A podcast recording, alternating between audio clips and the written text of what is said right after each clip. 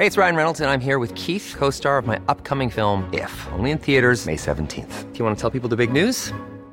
All right, I'll do it. Sign up now and you'll get unlimited for $15 a month in six months of Paramount Plus Essential Plan on us. Mintmobile.com slash switch. Upfront payment of $45 equivalent to $15 per month. Unlimited over 40 gigabytes per month. Face lower speeds. Videos at 480p. Active Mint customers by 531.24 get six months of Paramount Plus Essential Plan. Auto renews after six months. Offer ends May 31st, 2024. Separate Paramount Plus registration required. Terms and conditions apply if rated PG. A lot can happen in three years. Like a chatbot may be your new best friend. But what won't change? Needing health insurance. United Healthcare Tri Term Medical Plans, underwritten by Golden Rule Insurance Company, offer flexible, budget friendly coverage that lasts nearly three years in some states. Learn more at uh1.com. Ryan Reynolds here from Mint Mobile.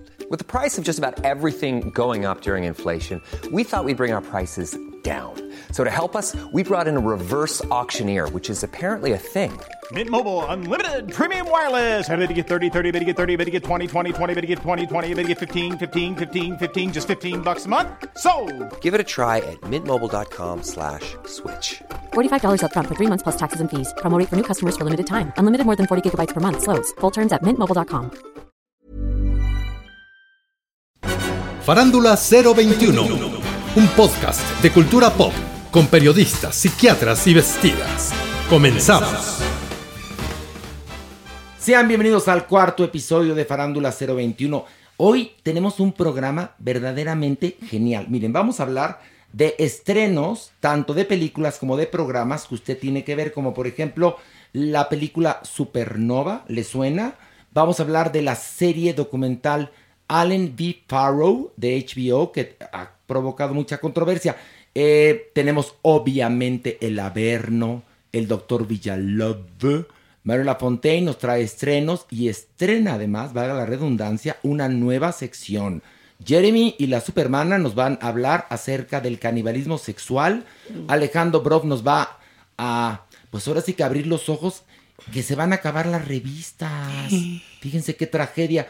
A ver si la única que sobreviva va a ser el que ve notas, yo creo, ¿no? Seguro. Seguro, pero bueno, ya vieron la risa de Pilar Oliver. Pilarica, ¿cómo estás? Ay, pues muy feliz, Horacio, la verdad, por la gran aceptación que ha tenido nuestro podcast, que lo hacemos con todo el amor y con todo el rigor para que la gente lo escuche. No nada más el jueves que abre, ¿eh? sino toda la semana y Pero todo el mes y todo el año, porque ahí se queda. La verdad, muy contenta, Horacio. Mauricio Valle, ¿cómo estás? Qué gusto verlos a todos. Se ven muy bien hoy, ¿eh? Muy bien. Qué bueno, Mauricio, tú también. La semana pasada te extrañamos porque estabas enfermo, pero bueno, ya estás digno, feliz, pispireto.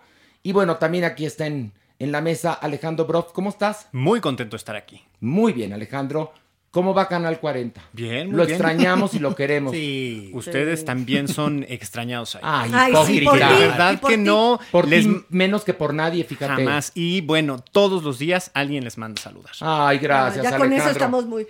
Fíjate, yo los adoro a toda la gente de ADN 40, este, que además se han portado muy bien con nosotros, te dejaron trabajando ahí, fíjate nada más, ¿ves? Pues te conservaron tu chamba, no te puedes quejar. es Y broma. nosotros no le dimos la espalda a Alejandro No, Brock. no, como él nos la dio. ¿En qué momento? Cuando nos avisaron que nos íbamos, Sí. dijiste, ay, pues qué lástima, yo tengo noticiero. Sí, cierto. No te hagas. Y la Maniwis, Maniwis, ¿cómo estás? Ay, feliz, feliz, Horacito. Y pues, Tichimo, para hacer un episodio más de Farándula 021. Y bueno, vamos a iniciar con un tema que ha causado mucha polémica y es el caso de la actriz Fátima Molina que protagoniza junto con Gabriel Soto la telenovela ¿Te acuerdas de mí? Ella, este, bueno, primero les cuento qué pasó. En un programa de radio dijeron que un focus group en Televisa había arrojado que la culpa del rating de la telenovela, que no es el rating esperado, era por culpa de que no gustaba como protagonista Fátima Molina. Entonces Fátima Molina usó sus redes sociales para pronunciarse al respecto y lamentó que se sigan fomentando los estereotipos en la televisión mexicana. Dice, eh, no sé si sea simplemente un chisme, mucho menos tenía idea de que algunas eh, personas del público dicen que es por mi culpa, que por mi físico, porque soy muy morena, porque tengo un lunar bajo el ojo, porque no soy alta, porque soy muy mexicana. Sí, tengo bolsas debajo de los ojos desde niña, así es la vida. Tal vez un día me las quite, tal vez no. Pero por esa razón y todas las anteriores no se puede protagonizar telenovelas en este país.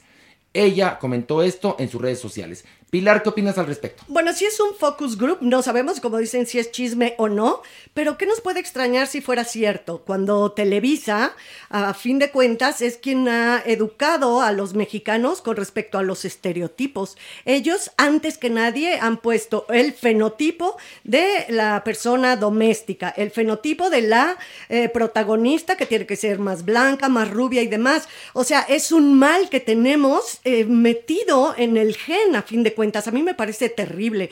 Yo creo que ella tiene todo el derecho de protagonizar películas, telenovelas, series, lo que sea, pero sí tenemos que pensar que no porque el tema esté en la mesa esté superado. Hay otra cosa, A hay ver. otra cosa. A ver, Mauricio, dime. que esta semana Martin Scorsese sacó un texto muy bonito en el cual eh, hablaba de cómo el cine no se puede tratar como contenido. El contenido eh, vive en las televisoras y en las plataformas y el cine tiene valores artísticos. Ese texto me parece muy importante. Eh, yo creo que posiblemente sí, Televisa educó a México así, pero esto viene desde la historia del cine. Y lo que me gustaría hacer un poco la diferencia a mí es que no es un tema exclusivo de la belleza. Es en el momento en el que tú estás haciendo contenido, en el momento que tú estás haciendo un producto para que se consuma y la gente lo quiera o no comprar, y depende de ellos que tu producto sea un éxito, eh, ya no estamos hablando de valores artísticos. Ella tiene todo el derecho de protagonizarlo, pero la gente tiene el derecho de consumirlo o no, porque tú estás tratando de vender algo. Si te quedan mal los tacos y la gente no se los quiere comer, tú no le puedes decir a la gente, pues, cómete mis tacos. O sea, tú tuviste el derecho de hacerlos y la gente pudo o no consumirlos.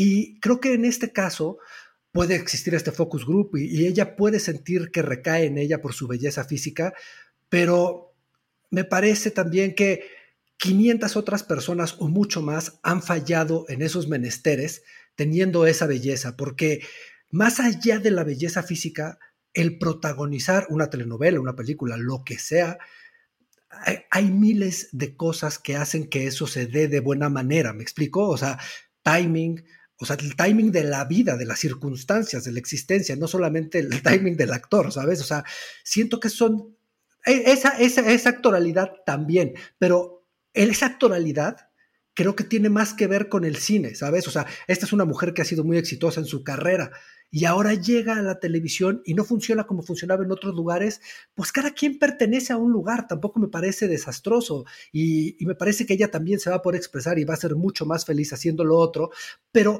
el punto aquí es... O sea, es, es, horrible sentir que lo que tú estás haciendo o que tú no le gustas a la gente y nuestro trabajo es sumamente personal y eso lo hace, eso nos hace más sensibles ante este tipo de rechazos, pero muchos miles más y muchas mujeres hermosas y muchos hombres hermosos han fallado en este respecto, eh, aún con la belleza, con los estereotipos físicos, ¿sabes? O sea, el comercio tiene muchos riesgos. Es a lo que quiero decir. No sé si me estoy explicando. Pues bien. mira, más Ahora. o menos, te voy a explicar. A ver, más o menos porque te fuiste. A ver, te, en el cine nacional, sí. por ejemplo, los estereotipos son otros. Tú tenías Pero en un cine. momento dado a Columba Domínguez, uh -huh. hace mil años, una es belleza. Que es lo que voy. El cine es una representación artística. El cine, es lo que dice Martin Scorsese, no se puede reducir a un contenido. La televisión es un contenido, el cine es una expresión artística. Pero el donde... público que ha crecido viendo las telenovelas de Televisa, es perdón, es el, el, es el estereotipo que ha fomentado claro, Televisa claro. toda su vida. Sí. Pero mi punto es ese. ¿Cuál es tu punto entonces? No, tam también fallan ellos. O sea, no quiere decir que porque tengas la carita redonda y los ojos azules, Pueda, e, es un hecho que vas a hacer un éxito. Miles de, de güeritos con carita redonda han fallado. Es, entiendo que se siente horrible. Ahora, también le toca a ella sacar adelante al personaje. Creo que aquí hay una falta de eh, valor artístico en su actuación, uh -huh. el ensamble actoral es paupérrimo, la dirección. Ella es torpe, creo, en su defensa. Cuando lanza dice, soy víctima de discriminación. Ojo, no. Ella, con esas características, está protagonizando la novela. Entonces, la decisión finalmente que la podía haber dejado fuera de un papel de esa envergadura no se dio. Bueno, pero ahí Ella fue, está en esa- a ver, ahí fue Carmen Armendáriz quien apostó por ella, lo cual Claro, hizo muy bien. Pero está bien, ahí Pero, está. pero también, a ver, estamos dentro de Televisa. Pero es subirse a la ola, ¿eh? Para tener la inclusión, pero también a ellos no les está funcionando en ese sentido. Y la chica, yo sí me aventé dos, tres capítulos de la telenovela y la verdad es que actoralmente está muy fallida. Muy. Y la química que hace con su estelar no es buena. A ver, pero entiendan- no es buena. Entiendan que ella, ella se está sintiendo así porque le están echando la culpa, cuando también hay muchísimas otras cosas más, como la historia y la dirección y muchos otros elementos que tampoco le están apoyando. A ver, Maniguis, pero hay una cosa, a ver, no me han dejado a mí explicarme. Perdón, y se los voy a repetir. Televisa, desde su primera telenovela, ha establecido el estereotipo de la protagonista buena es blanca y de pelo negro café. Y la mala es rubia. Es más, en muchos países del mundo juraban que todos los mexicanos éramos rubios y de ojos azules. ¿Ok? Entonces, quiere decir que ese estereotipo, ahora a, a 70 años de la primera telenovela o 65 años de la primera telenovela, ponen a una chica que es diferente y obviamente no funciona. Ahora, ¿quién sabe qué preguntas hayan hecho en, en el tal supuesto focus group? Piensen eso. Sí. Sí, sí. Ahora, ¿No? también hay otra cosa, como actriz, ¿no? O sea, ella nunca menciona su rollo laboral, o sea, su desempeño laboral. Ella lo está tomando en este sentido de discriminación. Y yo creo que la verdad también la, la telenovela no está padre. O sea, amén de, del Entonces no puedes, de ella. no puedes acusar y culpabilizar a una sola persona Claro. de, de que una telenovela no tenga el rating esperado. Y a lo mejor el focus group maniqueo arroja eso. Si es que hubo ese focus group, insisto. Ahora, eso también creo que es muy torpe de su parte. Es eh, un, eh, una transmisión en radio la que hace este, este señalamiento, pero ella ni siquiera está segura. Dice, no sé si son chismes, si no, si está la decisión, anticipándose a la decisión de la productora, de la televisora, de hacer ese cambio de horario. Entonces, sin estar cierta de algo, Pero ya hay se cambio de horario. y ella- no, Entonces- No, eso justamente eso. es parte Entonces, del ella misma se carga de esta pues eh, crítica, este señalamiento, sin ser una voz oficial, es más, le está dando importancia a un supuesto focus group que no está publicado, que no está eh, comunicado, y creo yo que ella un poco justamente refuerza ella misma la imposibilidad que tendría como actriz diferente hacer un papel o a ya, sacarlo si nos adelante. vamos a un análisis de por qué no está funcionando una telenovela, una serie o un programa, no es culpa de una persona. Tienes que hacer una disección de, a ver, ¿qué pasa con la escenografía, las locaciones, el emplazamiento de cámara, obviamente el libreto, el, el cuadro de actores, la dirección, los peinados, o sea, Ya te es- doy el colmo, Es el Horacio. todo. Te doy el colmo. Pues, ¿quién canta el tema principal de la telenovela? ¿Quién? Arjona. Ay, no, pues también Pues como también, ay, querían, como querían, Pues mano. sí. Pero Arjona no tiene tanto la culpa, pobrecita. Ya sé, no, pero, Pero tú ayuda, sabes que todo ayuda. lo que sea Arjona, ah, yo le voy a echar su, su, su pedradita. Pero bueno, Mauricio, entonces, ¿cuál es tu conclusión al respecto? O sea, es que es, lo que- es, un, es un poco de lo que dijeron. No se lo puede tomar personal, uno. En el momento en el que tú haces un contenido, vives a expensas de que te lo compren o no. Y no te puedes sentir mal y tienes que abaratarlo, tienes que bajarlo de horario. Tienes, o sea, esa, es- esa es parte de hacer tacos, ¿sabes? Si tú haces tacos y no los quieren, pues no los compran y ni modo, no te puedes sentir mal. Y que para que una cosa funcione son miles de, cos- son miles de elementos alrededor. Entonces, en mi punto es, no, no tiene que tomárselo como si es su belleza física o no, que es un desastre porque es sumamente personal, pero, pero ella lo agarró por ahí y, y lo que yo decía es eso también. Miles de personas con belleza física han fallado ahí, este, con, estereotipos. este, Bueno, pésimos actores y pésimas actrices, pero- por supuesto, rubios. pésimos actores y actrices. Este, pero los que han funcionado, los que han funcionado, el 99% son rubios y barbados. Perdón que te lo diga. Y vete a la historia de las telenovelas y las protagonistas. Maricruz Olivier, rubia, Fanny Cano, rubia, Verónica Castro, de ojos azules.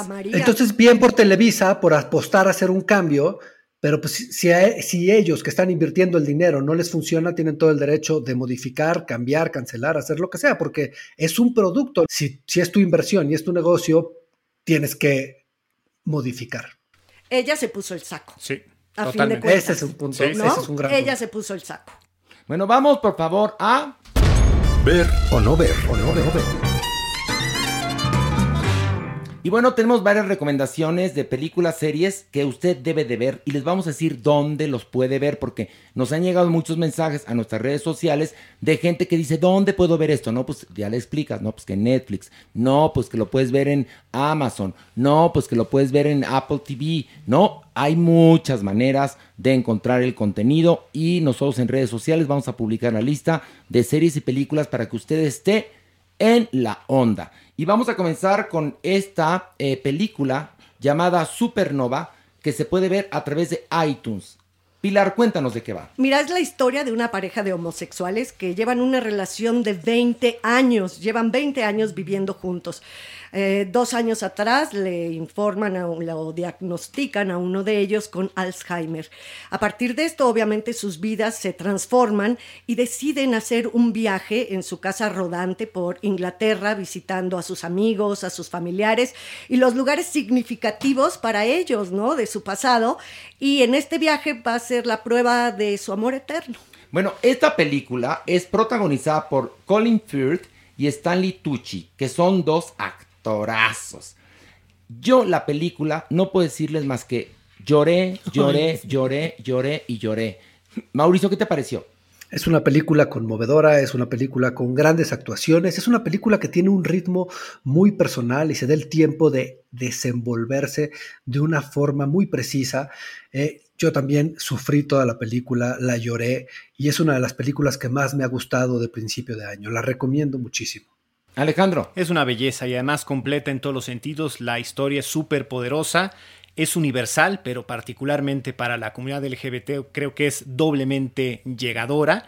Y además eh, tiene otros valores, es un road trip precioso con unas imágenes de algunos eh, parajes ingleses eh, preciosos y también en algunos momentos este personaje que es un escritor y el otro un músico medio intelectual regala una especie de serie de aforismos muy valiosos que como piezas. bueno, Alejandro. De verdad. Pues sí, creo que, creo que sí, de verdad. Por ahí hay unas frases sueltas que quedan perfectas para, para valorar la vida y para entender las relaciones. Pero mi Alejandro, desde que ya triunfa en las noticias, ya muy bonito. Utiliza aforismos. Ahorita yo lo vi que estaba buscando en su celular aforismos. Ay, mami, mira, yo lloré, lloré y sigo llorando. Qué historia de amor tan preciosísima. Si a usted es que la vea, no le llega es porque está hueco, no tiene corazón de veras. No, tiene Tienen que ver Supernova Pilar, tú la adoraste, ¿no? ¿Lloraste como Magdalena? Más que como Magdalena, obviamente, y algo que, pues es una película de dos personajes actoralmente hablando y ellos sostienen la relación. Hay un química entre ellos porque son excelentes actores. Yo los nominaría a todas las nominaciones. Es lo más honesto que he visto actoralmente hablando. Pues los dos son grandes como una catedral. es este, hermosa parte, lo que dice la peli. No, no, no, Yo no la puedo volver a ver, ¿eh? No puedo volver a verla de la que... La tesis de la película, ¿no? ¿Cuál es? Dila. No, no, no, no, porque es como un spoiler. No, no di la tesis de la película. Pues es el amor total. Pues ahí está. Es estar ¿Cuál spoiler? no, no, no, es estar junto a la persona que amas a pesar de los pesares eternos. Que eso lo hemos visto en varias películas que tocan el Alzheimer en la pareja. ¿Te acuerdas? En, en, varias películas que nos ha tocado analizar a lo largo de la historia de Farándula 40 y ahora Farándula 021, eh, siempre es un poco la tesis cuando ocurre que en una historia cinematográfica a uno de la pareja pues le diagnostican esta enfermedad. Es, vemos de qué mm. lado más caliguana, Mauricio. Que es muy interesante que dos de las mejores películas que se han estrenado en este mes es Supernova y una película francesa que está en el shortlist para los Oscars, mejor película extranjera que se llama Dos. Es una película sobre dos lesbianas de alrededor de 60 años y cómo una de ellas también pierde la memoria. Y, es otra historia bastante bella que pronto hablaremos porque está próxima a estrenarse en México. Bueno, ahora vamos a hablar de otra película que seguramente va a estar muy oscariada. Se llama Noma Land, es decir, Tierra de Nómadas, y es de Hulu. Pilar, ¿de qué va? Mira, tras el colapso económico de una empresa en una zona rural de Nevada, una mujer pierde todo su empleo, su casa, su marido, y decide subirse a una camioneta que convierte en una casa rodante y agarrar carretera en el oeste estadounidense y convertirse en una nómada moderna. viviendo al margen de la sociedad, las convenciones sociales. Ella agarra camino. para- Mauricio, ¿qué te pareció? Híjole, me parece una película durísima, durísima. Es una de las visiones más interesantes que he visto en los últimos años, en todos los sentidos, sobre la vida de una mujer en esa edad, sobre una cuestión eh, social. Me parece que hace una gran referencia que, que no, no habíamos visto desde On the Road de Jack Kerouac. Me parece una película fría, me parece una película que en verdad sabe analizar todas estas pérdidas de una forma seria y sobre todo digna. Es una película devastadora porque la película que acabamos de mencionar era una película emocional que te deja, que te quiebra, pero esta destruye. Es una película que destruye. Es una de las mejores películas del año, del año pasado. Bueno, la película es protagonizada y producida por la dos veces ganadora del Oscar, Frances McDormand. Y no es únicamente, para mí, desde mi punto de vista, una película que habla sobre estas personas que viven en Estados Unidos en casas rodantes. Habla también de cómo este país ha convertido a estas personas que en algún momento trabajaban y tenían una casa propia por los manejos económicos de Estados Unidos en cuasi indigentes. También es una crítica a cómo el núcleo familiar en Estados Unidos, la verdad es que está poco menos que disuelto, no existe.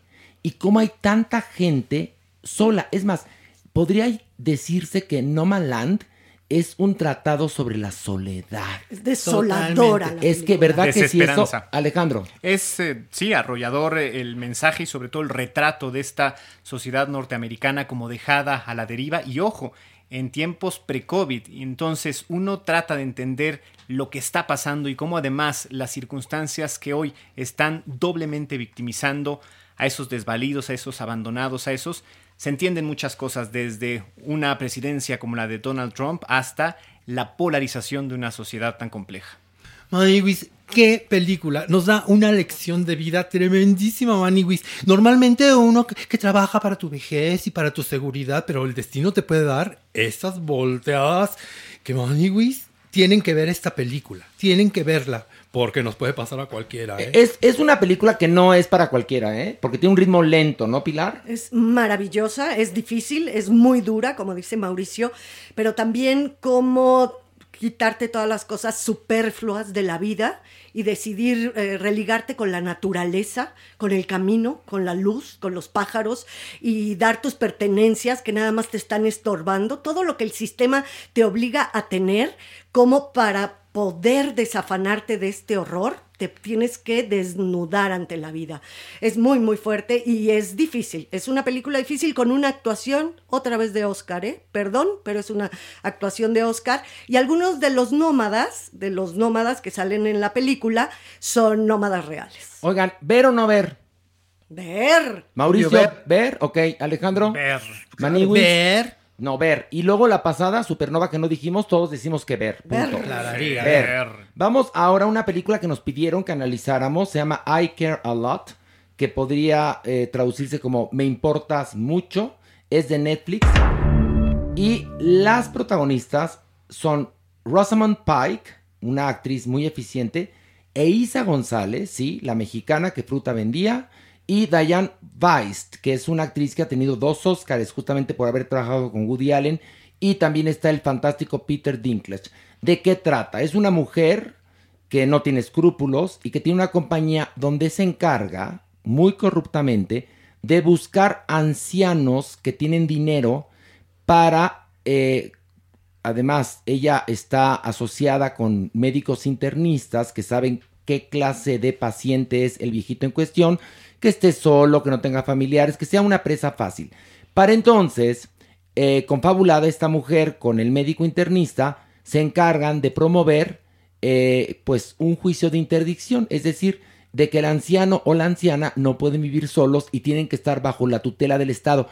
Háganse de cuenta esta figura jurídica que le aplicaron a Britney Spears.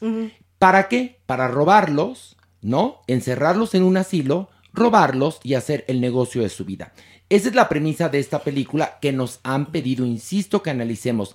Mauricio, ¿qué te pareció? Eh, híjole, creo que pudo ser una gran película. Creo que es una gran premisa y por lo menos la primera hora y veinte de la película funciona brutalmente porque la película es muy entretenida y todos los actores están muy bien.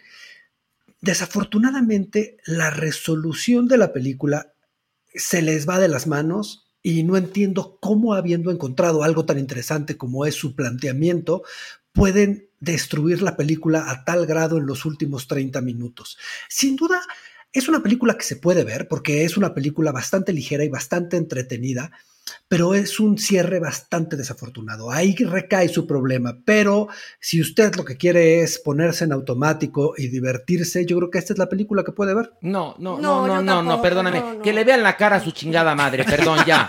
Perdón, perdón, Mauricio. Tú fuiste demasiado benevolente ahí, perdón. La película es una mamada. Se les hace bola el, el Sí, engrudo sí. horrible. Empieza bien y Muy se les bien. cae. ¿Y sabes qué? No, no soporto que me quieran ver la cara de imbécil. Y es lo que hacen estos, porque además, Peter Dink, porque además resulta, pues, les voy a adelantar un poquito más porque son los primeros 20 minutos, que encierran a una anciana, pero no saben que es madre de un mafioso. Y entonces el mafioso quiere vengarse. Y entonces el mafioso que empieza siendo malo, malo, malo, malo, acaba siendo bueno. La, la, la mujer esta, la, la que interpreta a Rosamund Pike, después se convierte como en, en la mujer maravilla. O sea, es una mamada. Perdón que te lo diga. Te estaba gustando, yo hablé contigo cuando la estabas viendo, no te hagas. A ver, te dije que me estaba gustando los primeros 30 minutos, pero después, ¿sabes qué? Ibas en el 80, te dije, ¿dónde vas? En esta muerte. Te dije, ah, bueno, espérate, porque el final está chistoso. No, no, no, No, no, no. Odié la película. Al final de cuentas es como una comida. Cuando vas a un restaurante, acabas con un sabor de boca. Y yo acabé con un sabor de boca de que me vieron la cara. Perdón, los de Netflix, de vuelta. Pilar. Sí, a mí me pareció de verdad horrenda. Claro, estaba muy picadita al principio porque Horacio también me dijo que estaba buena al principio. Es que es cierto, empieza No, muy pero bien. después cada vez me parecían Bueno. más ridículas las resoluciones, como que quisieron hacerla más de acción y más divertida, no hacía falta, iba muy bien, se les se les revolvió, se les revolvió Sí, no, por no. pretenciositos. Y toda la gente que la ha visto, porque además, pues es la película que está viendo todo el mundo, comentan lo mismo, que al final la película es un chasco, ¿no? Pero bueno, Alejandro, ¿no te gustó? No, o sea, disfruté también la primera parte, creo que tiene unos giros de tuerca interesante, pero termina siendo esa misma, eh, pues, dinámica desastrosa. Ok, entonces, ¿ver o no ver? Alejandro. No, no ver. Mauricio, No, o sea, depende quién. O sea, si a usted le gusta el entretenimiento, véala, claro que sí, se va a si divertir. usted se mete cocaína, véala, no. O sea, ¿ver o no ver? Mauricio, tienes que ser firme en tus decisiones. ¿Ver o no ver? Yo no me la pasé mal, honestamente. Véala, pues, ¿cómo no? No. Mauricio. muy tu No, mal gusto, Muy tu mal Pues gusto, sí. Mauricio. No, no es cierto. Pilar, ¿ver o no ver? No, no ver. Yo digo no ver, Manny Wills. Ver la primera mitad. No, no, es que la primera ¿Ves la mitad. primera mitad, Manigui? No, no, y que luego le cambias otra película, ¿no? Mira, muy polémica. Final la abierto, dice Maniwis. Bueno, vamos a nuestra cuarta opción, Allen V. Farrow de HBO. Son cuatro episodios de una serie documental eh, que nos narra, pues, el conflicto que existe entre Mia Farrow y Woody Allen y este, ese asunto tan terrible de que supuestamente Woody Allen abusó de su hija adoptiva Dylan, ¿no? ¿Es un poco la premisa o quisieras eh, agregar algo más, Mauricio? Eso es, absolutamente. Eh, como todos ustedes saben, este es un problema que lleva varias décadas y es una pelea que nunca se ha podido resolver. La justicia ha estado involucrada y la justicia siempre ha estado a favor de Allen. Eh, se han hecho investigaciones, se ha hecho todo y siempre Woody Allen se ha, ha- salido inocente, punto. Y No, Sí. nadie puede ser juzgado dos veces por el mismo delito. Entonces, Woody Allen ya es inocente. El problema es que ese es el juicio de la sociedad, ¿no, Mauricio? Exactamente, y creo que parte de lo que se ve en este documental es la furia de Mia Farrow. Es- vaya, hemos visto cómo la familia ha tratado de, de inculparlo en los últimos años y este documental no es la excepción. Son, serán cuatro horas de ver todo lo que pueden decir para inculparlo. A diferencia de otros documentales donde hemos visto que, que, hemos visto material muy específico, siento que, que, que este va con mucha delicadeza porque tienen miedo de decir más cosas. Siento que siento que es un documental que está hecho a petición de Mia Farrow para seguir eh, tratando de destruir la vida de Woody Allen. A ver, Mauricio, nada más hay que poner a la gente en contexto. Woody Allen y Mia Farrow se conocen cuando Mia Farrow ya tiene varios hijos que ha Sí, adoptado, ¿no? Con su pasado matrimonio. Exacto. Unos del- propios del, pas- del matrimonio y además otros los adoptados. Acuérdense que ella primero se casó con Frank Sinatra, después con André Pevan y bueno, tuvo unos Dos, hijos creo con que él. por lo menos dos son. Exactamente, ella tenía varios hijos. Sí, sí. Entonces conoce a Woody Allen, se enamoran y ella este, lo motiva a adoptar a la niña Dylan porque él, él, no, él, él no quiere tener hijos, pero le dice, "Ah, pues adóptala si tú, si tú vas a pagar su manutención. Y después resulta embarazada Mia Farrow y tienen un niño que es el tal ahora Ronan Farrow.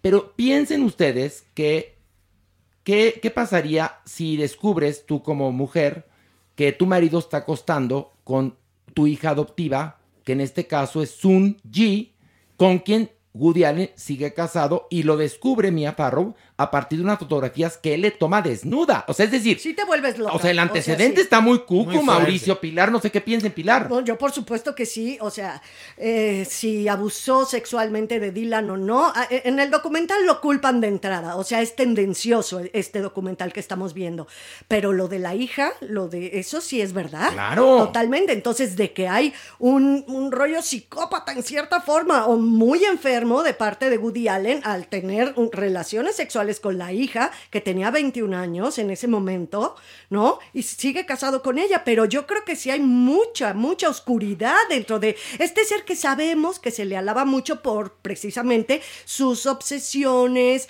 En sus películas muchas veces las relaciones son de chiquitas con hombres más grandes. Sí, claro. Entonces también como que todo esto dices, igual y no abusó, pero qué cucu está el inside de esta familia. A ver, si bien efectivamente es un trabajo de consigna, es decir, trae un mensaje que quiere vender, que quiere posicionar, eh, también trae un trabajo muy claro y convincente, es decir, es verosímil en el sentido de que todos los argumentos y todas las opiniones que se vierten parecen bien documentadas y son o resultan creíbles.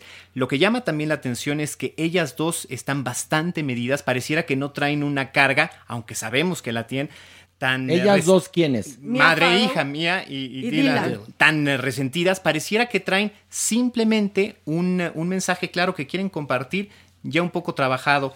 Hay unos relatos pavorosos como estos, estas descripciones de él lamiéndole el dedo y ella- eh, obligándola también a ella a hacer lo mismo. No, porque te empiezan a mostrar fotos Sí. de cómo él se acaba de alguna manera Obsesionando. obsesionando por la hija que primero no quería. Sí. Y cómo él es el que la carga. Y luego te cuentan que la niña tiene que ir con un psiquiatra porque empieza a, eh, Tener miedo de... a, a tener miedo, a ser tímida, a no querer estar cerca de él.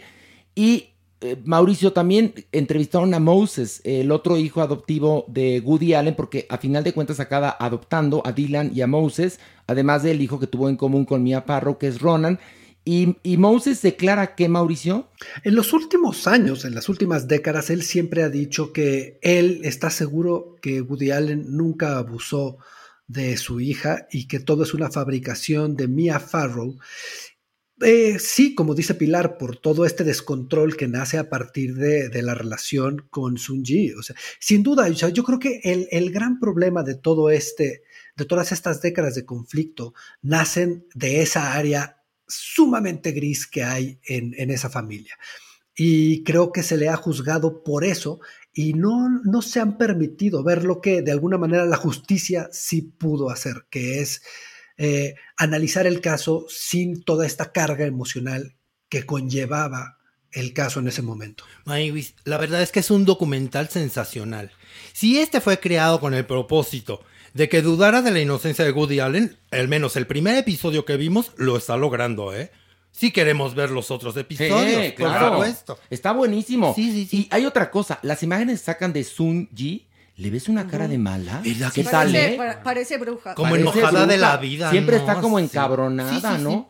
Y este, y luego hay otros testimonios de Sun Ji que dice que Mia Farrow traía a los hijos mayores de sirvientes, es decir, que ella triunfaba en el cine con su marido Woody Allen y que ponía a los mayores, que eran adoptados, a cuidar a los chiquitos, a lavar la ropa, a planchar. Es decir, hay demasiados tonos grises en medio Sí. de todo esto. No es blanco y negro, ¿no? Bueno, También Moses- una, una Moses- mujer, ¿no? Que adopta a tantos hijos, o sea, también, eh, o sea, yo ¿Qué entiendo- vacío quiere llenar? Sí, exactamente. También yo creo que ahí hay un cucú muy fuerte, ¿no? Desde muy chava empieza a adoptar, adoptar y quiere adoptar todavía más. De hecho, el hijo que sí tiene con Woody Allen llega ya al final. O sea, son muchísimos Que- chamacos. Que hay otra cosa. Quien ha llevado todo esto, yo creo que es Ronan Farrow. Sí. Porque Ronan Farrow se ha convertido en un activista muy importante que tuvo que ver con el nacimiento del movimiento Me Too, Mauricio. Sin duda alguna. Y creo que gran parte del problema también tiene que ver con que Woody Allen nunca ha querido volverse público en este caso. Ha dejado que las cosas pasen, nunca se ha nunca ha puesto interés en defenderse como ella ha puesto o toda la familia en ese caso o ella y su hijo en ese caso han puesto ese interés en atacarlo y destruirlo. Creo que ahí también Woody Allen ha perdido mucha fuerza y también me parece interesante eso, eh, que él se ha alejado y ha dejado que hablen, y ha dejado que hagan lo que sea y ha seguido con su vida. No, pero ahora sí habló. Tanto él como Sunji dijeron que por supuesto que el, el documental era una porquería, Claro. que todo Tendencioso. que era Bueno, pero dijeron- tendencioso, que era, Vaya, dijeron dos frases, pues. Bueno, pero dos opinaron. Y es más, contra años de ataques y documentales. No, pero, pero además en el documental Sí. eh, eh, sacan eh, eh, extractos del audiolibro Es un libro. del- de, de A propósito de nada El de Woody de Allen. Y al principio aparece Woody Allen en el Hotel Plaza cuando se destapa el escándalo haciendo un statement, o Sí, sea, sí.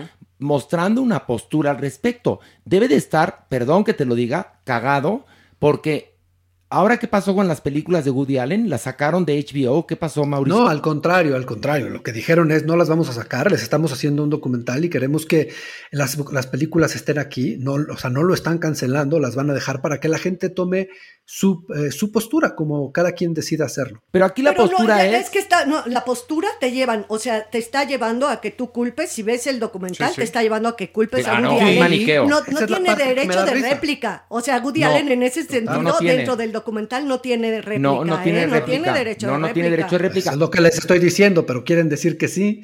No, no, no, no, no, no, no, Nadia, no nos regañes, fíjate. ¿eh? Y no es No, cierto. Él en su vida ha dado tres réplicas y los demás han hecho documentales, artículos, miles miles de cosas y él se mantiene al margen y nada más de pronto da un texto por aquí, un texto por acá y listo. Independientemente de eso, los documentalistas, que son dos, un hombre y una mujer, ya llevan un, eh, un, eh, una forma de decir es culpable. O sea, es a lo que me refería con el derecho de réplica, no porque Woody Sí. Allen haya hablado o no. Estaba yo hablando de lo tendencioso de los autores. documental. El documental desde que empieza es Woody Allen es culpable, no hay duda. O sea, vamos a ver el documental, ¿por qué? Para ver qué artimañas o qué historias nos cuentan, porque la propia Dylan, que claro, era muy chica, ella está hablando del- abuso sexual. Sí, sí. Es decir, entonces aquí hay muchas, muchas versiones,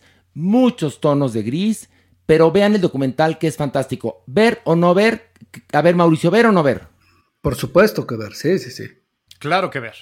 Sí, ver, Maniwis. Ver. Yo también digo que ver. Híjoles, qué buenas recomendaciones, en serio. La única que les decimos que no la vean es I Care a Lot de Netflix. Fuera de eso, miren con confianza. Vean Supernova, Nomaland y Allen V. Farrow. Son tres trabajos estupendos. Y también echen un ojo a la telenovela de Carmen Armendáriz, que yo la quiero mucho, donde está esta controvertida actriz. A ver qué opinan ustedes al respecto, ¿no? Porque yo no la he visto. La Yo verdad es que ya me hicieron mucho daño a mis neuronas las telenovelas.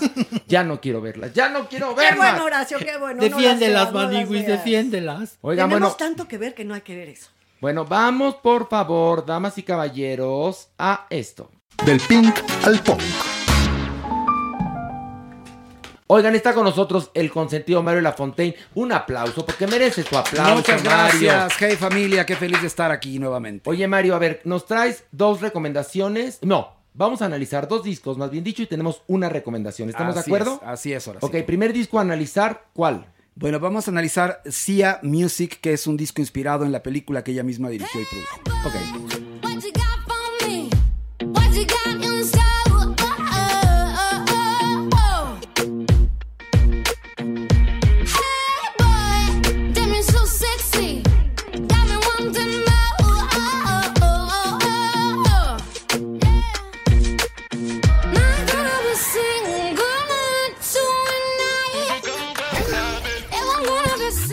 La artista es Sia, el álbum es Music.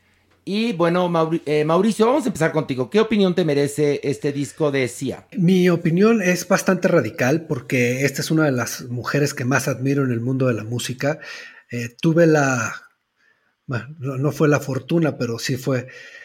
Vi la película hace tres semanas y la película es de las peores películas que he visto en mi vida en el mundo del cine. Y eso empaña un poco mi visión de la música de esta mujer tan talentosa. Eh, me parece que es uno de sus trabajos más desastrosos. Definitivamente eh, es, un, es un álbum, eh, no, no está inspirado, es el soundtrack de la película, porque es una, es una película musical. Definitivamente se siente un producto de esta nueva época donde todo mundo quiere ser políticamente correcto y complacer a todo mundo con los personajes más adorables y cariñosos y por tratar de hacer las cosas tan bien, todo se vuelve tan plástico y tan torpe que, que acaba siendo repugnante. Es, es, un- es algo muy torpe la película y el disco me parece que, que sufre un poco de lo mismo, de peca de, ay, miren qué alegría, y me parece muy molesto, y mira que toda la música de esta mujer siempre me ha gustado. Ok, pero aquí eh, vemos a un La música. periodista influido por una película mala. Entonces ya como que no lo Sí. escuchaste con ese, con ese candor que Mario Lafontaine creo que tiene. ¿A ti te gustó, Mario? Eh, estoy de acuerdo con Mao, yo al revés, yo escuché el disco y no he visto la película. Por eso. Sí me parece bastante malo, a pesar de las colaboraciones con David Guetta, que ya había hecho cosas con ella, Burna Boy Ay, pero y ya Labyrinth. David Guetta eh, tiene Ya, ya, sí, ya, ya ya, con todo mundo, hasta con Paquita sí. la del barrio, Pero ¿me especialmente entiendes? con Sia ha tenido algunas eh, colaboraciones afortunadas que han llegado a las listas. Pero aquí, eh, tanto synth pop y su voz tan chillona, me resulta un disco O sea, hecho no te como gustó. a vapor nada, No, nada. es un Pilar. disco A por mí me encargo. atarantó, fíjate. ¿Te atarantó? Sí. O sea, y se me hizo súper repetitivo. Y hubo un momento en que dije, híjole, todavía me falta un track. o sea, no. Yo, a mí no, no me encantó. Híjole, va a ser el primer disco que se va al bote. Yo creo que sí. En Manigui se va al bote. Mauricio, a ver, vamos, votación. Mauricio, Bote. bote. Sí, Bote. Pilar, Bote. yo bote. Mario, Bote. así que se va al bote. Ahí está, muy bien. Ahora, vamos al segundo análisis que es Robin Thicke con el álbum On Earth and in Heaven. Yeah, yeah. Lucky star. Make my dreams come true. Play your part. Said I'm counting on you. Lucky star. Mario Lafontaine, ¿qué opinión te merece este disco de Robin Thicke? Bueno, después de varios años de silencio, este productor, actor y cantante de RB y de Blue Eye Soul nos presenta este disco que es un número 10. Tiene momentos exquisitos, tiene mucho de bossa nova, tiene mucho de RB. Evidentemente sale a relucir su influencia que ha sido también su pesadilla de Marvin Gaye, porque recordemos que él fue demandado y ganó a la familia de Marvin Gaye Sí. por su disco más famoso. Y aquí hay cosas imp- importantes, padres, este, deliciosas, pero también hay cosas espeluznantes como las canciones latinas, Hola y Lola, son un intento por entrar al mercado latino horroroso. No, pero es- esto es peor que Brian Adams cantando en español. Sí, ¿Te acuerdas? Sí, sí, Bueno, sí, sí, sí, claro. sí, sí. Eso, y eso es mucho decir. Es mucho decir. Pero bueno, creo que eh, él es un gran cantante, eh, a pesar de que tiene muchos años de que triunfó y se retiró. No lo está haciendo mal, solamente el tache son las dos canciones latinas. Ok, Mauricio, ¿qué te pareció? Me parece que es un disco que se siente, una, o sea, se siente mucho más maduro, no me parece uno de sus mejores trabajos. Eh, me parece un disco mediano para el swing que tenía este hombre en algún momento. Ok, entonces, híjole, aquí va, va también la cosa va pintando muy gacha para Robin Thicke, Pilar.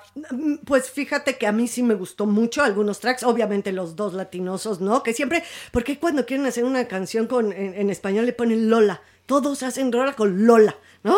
Ay, esas me chocaron. Oye, ¿no te acuerdas que en la canción de Copacabana de Barry Sí, Manilow na- era na- Lola? Por eso ¿Te digo que acuerdas? siempre ponen Sí, Lola, sí, Lola. es el nombre, ¿no? Lola les parece que es hispano-mexicano. Sí, sí, y de los Kings. Lola, Lola, Lola. Claro, Lola, no, todos, Lola, un horror. No, oh Pepe, Pepe, es Pepe, no Pepe, Pepe, Pepe, Pero tiene otras rolas que me gustan mucho. Me gusta mucho su voz. Sí me lo llevo a mi casa en pandemia porque lo puedo oír todo el día. Muy es bien. sabrososo. A ver, Mario, ¿bote? No. Mauricio, ¿bote? No, ¿eh? No, no, no. Ah, qué bueno, mira, Mauricio no muy convencido, pero bueno, lo salva.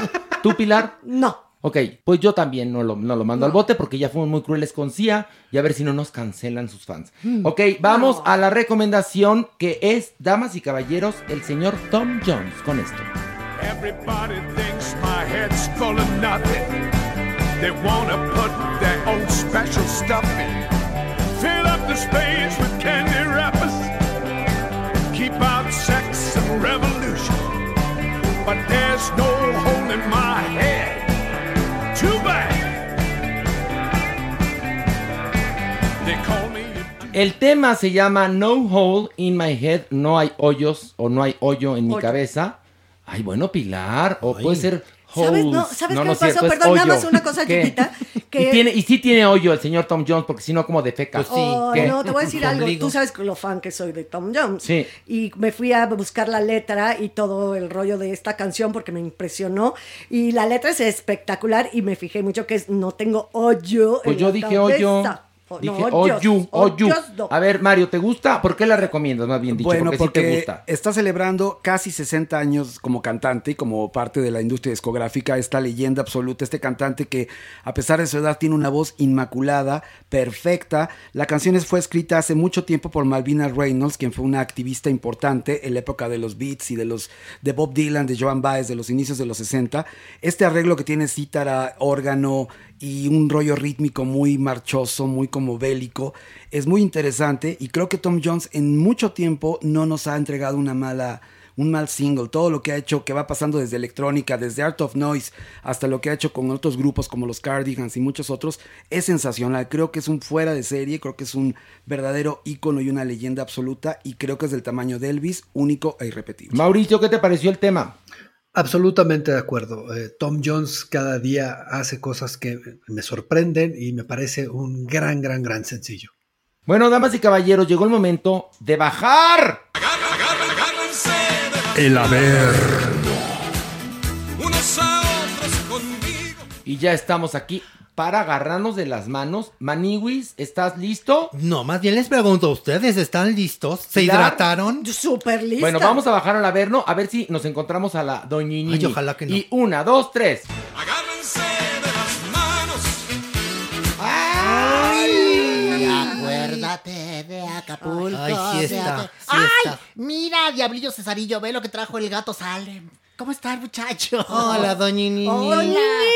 ¡Qué milagraxo! Se quiere salir del averno, ¿eh? Cada No, vez la encontramos no, no, no. más en los primeros círculos. Por supuesto que no. ¿O será que ya no la soportan allá abajo? Jamás en la vida atrás, mujerujo, ¿cómo te atreves? Oiga, ¿y es doñinini porque ni trabaja ni estudia? sí, exacto. Yo soy María Feliz, la que fui, la que soy y la que seré. Muy bien, muy bien, doñinini. No se enoje, ¿Y doña por qué anda Nini. siempre con este diablito que parece este, parece terrorista? Claro que no. Este diablito es mi diablo de la guarda. Ok. Él me cuida. Él me, me- me- me- me- ¿Qué? ¿Y, y quién lo cuida a él? No, ¿cómo que ¿De quién lo cuida a él? Él está calificado para andar con una diva como yo, ¿verdad, diablillo? Claro. ¡Ay, me ¡Ay, habló! ¡Ay! ¡Ay, habló! A mí me Ay. dijeron que era mudo, pero Ay, mira. habló, pero no que no tenía lengua. Mira, No, hasta pues, trono. No, si tiene. No ha de ser diablillo, ha de ser sucubillo. Bueno, vamos a comenzar la primera nota, ya que bajamos a este primer círculo. ¿Cuál es, Manny? No, pero pónganme, pónganme Ok. al Ay, puma. Maniwis. Ay, bueno. Que no le pongan la cortinilla.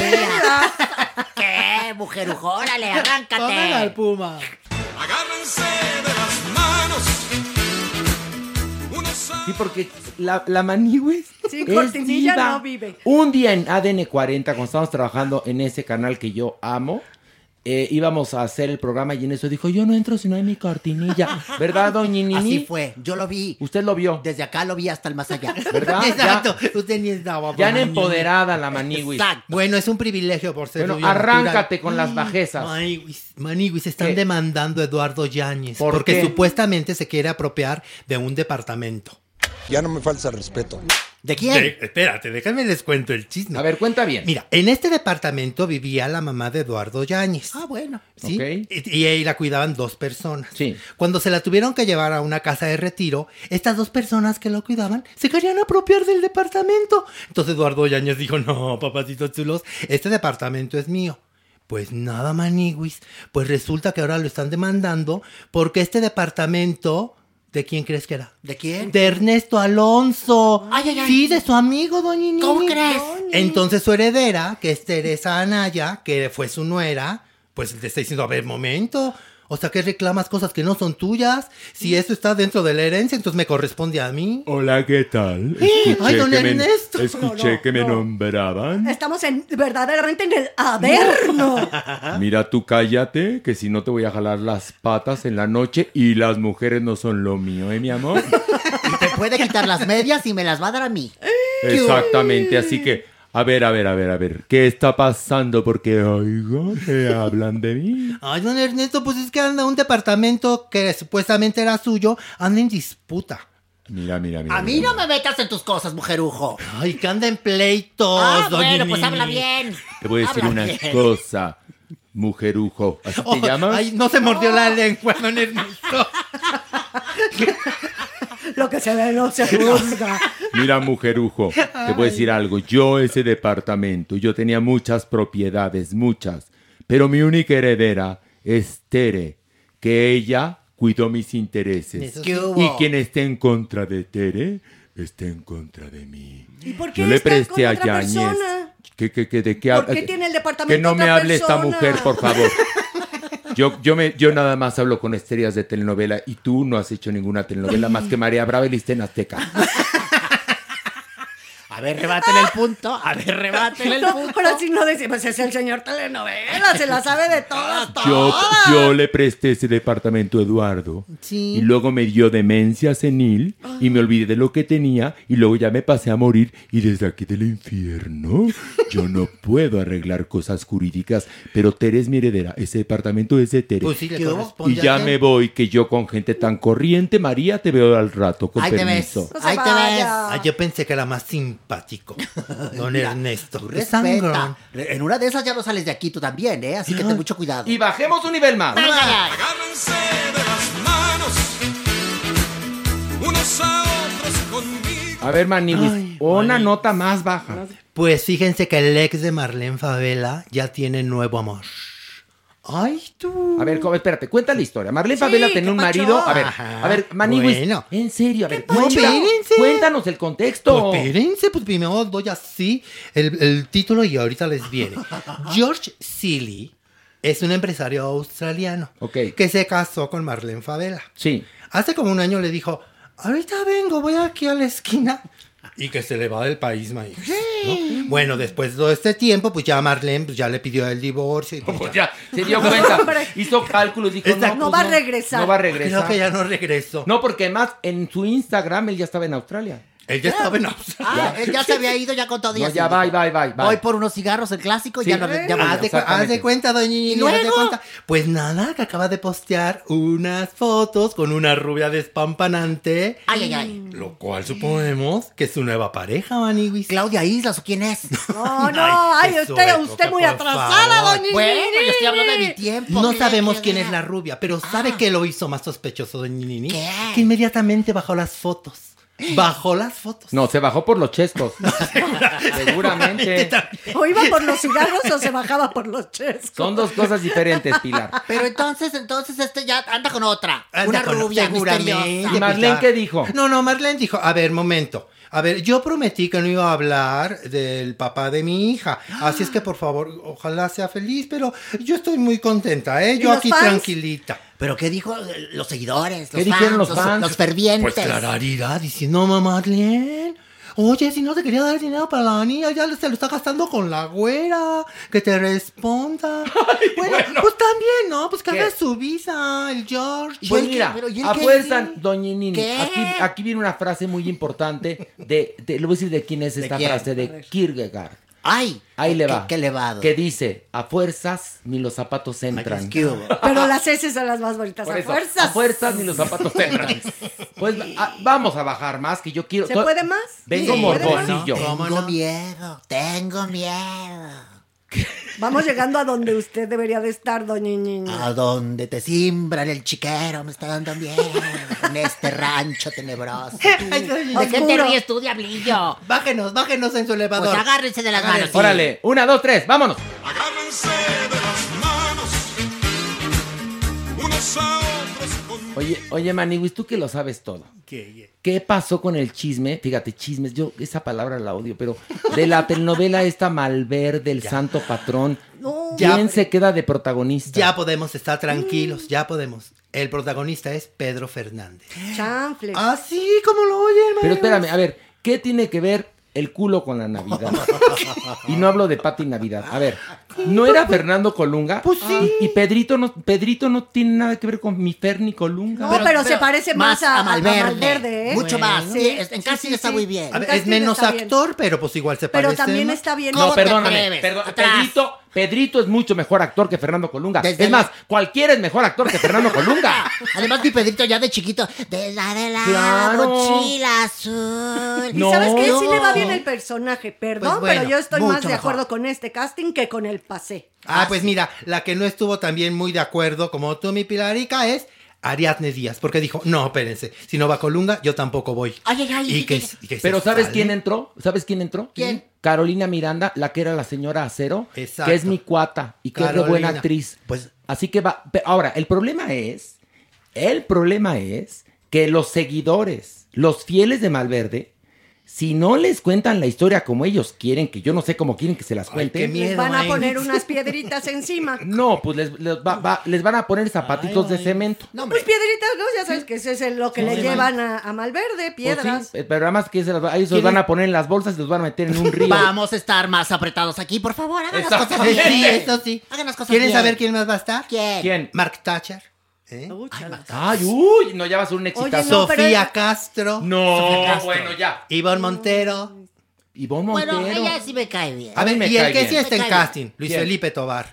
Luis Feito Sí. de Tobar. Ay, sí está. Luis Sí. Feito de Tobar. Es buen actor, Yo es buen actor. Le mando un beso desde aquí a Luis Feito. ¿Les porque gustó? lo que tiene de feito, lo tiene de grandecito. Una cosa muy preciosita. Chiquita, pero muy bonita. Oigan, y yo creo que si le sale mal, Qué miedo. qué miedo. Y si le sale bien, pues también, qué También. miedo, ¿eh?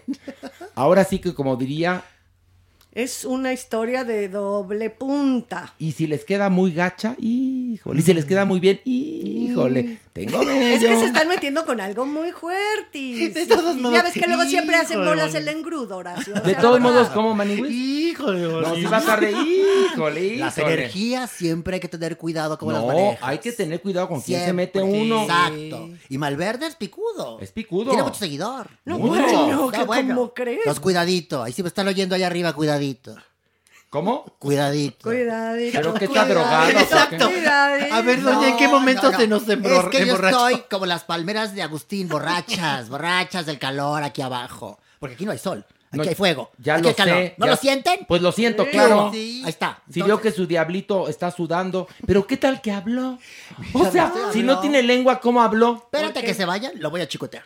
Ándale. No, ¿Qué? Doni, no lo se voy a amaga, chicotear. ¿eh? No, no, no, Doni, se Golpes no, golpes no. no. No, yo sofistico a las A fieras. ver, aquí en el, en el, en el infierno no hay corrección política. Por supuesto. Ah, no, Aquí se puede pero todo. La violencia es violencia. Ay, no, pero no, estamos no, en el no. infierno, Pilar. Ay, bueno, sí, también. Sí, no en un kinder ¿En? Montessori. Estamos ahorita en el tercer círculo, ¿no? Bueno, No, hay uno que estoy aterrado, que es lo que viene. Bajemos. Agárrense de No, no, no este nivel que estamos manejando. A ver, ¿qué pasa con Yuri? Ay, mi Yuri, se le estaba cayendo su pelito, maní. ¿Pero por qué? Pues mire, en octubre pasado sufrió COVID, maní. Afortunadamente lo superó, pero una de las secuelas fue esa, que se le empezó a caer. Pero todo, así también el, No, el del, no. el del el estuche. no, no, sé tanto. Ay, pues yo Ay, estoy preguntando. Estoy Ay, no, preguntando. por favor, Oye, Cuando uno se baña, se cae.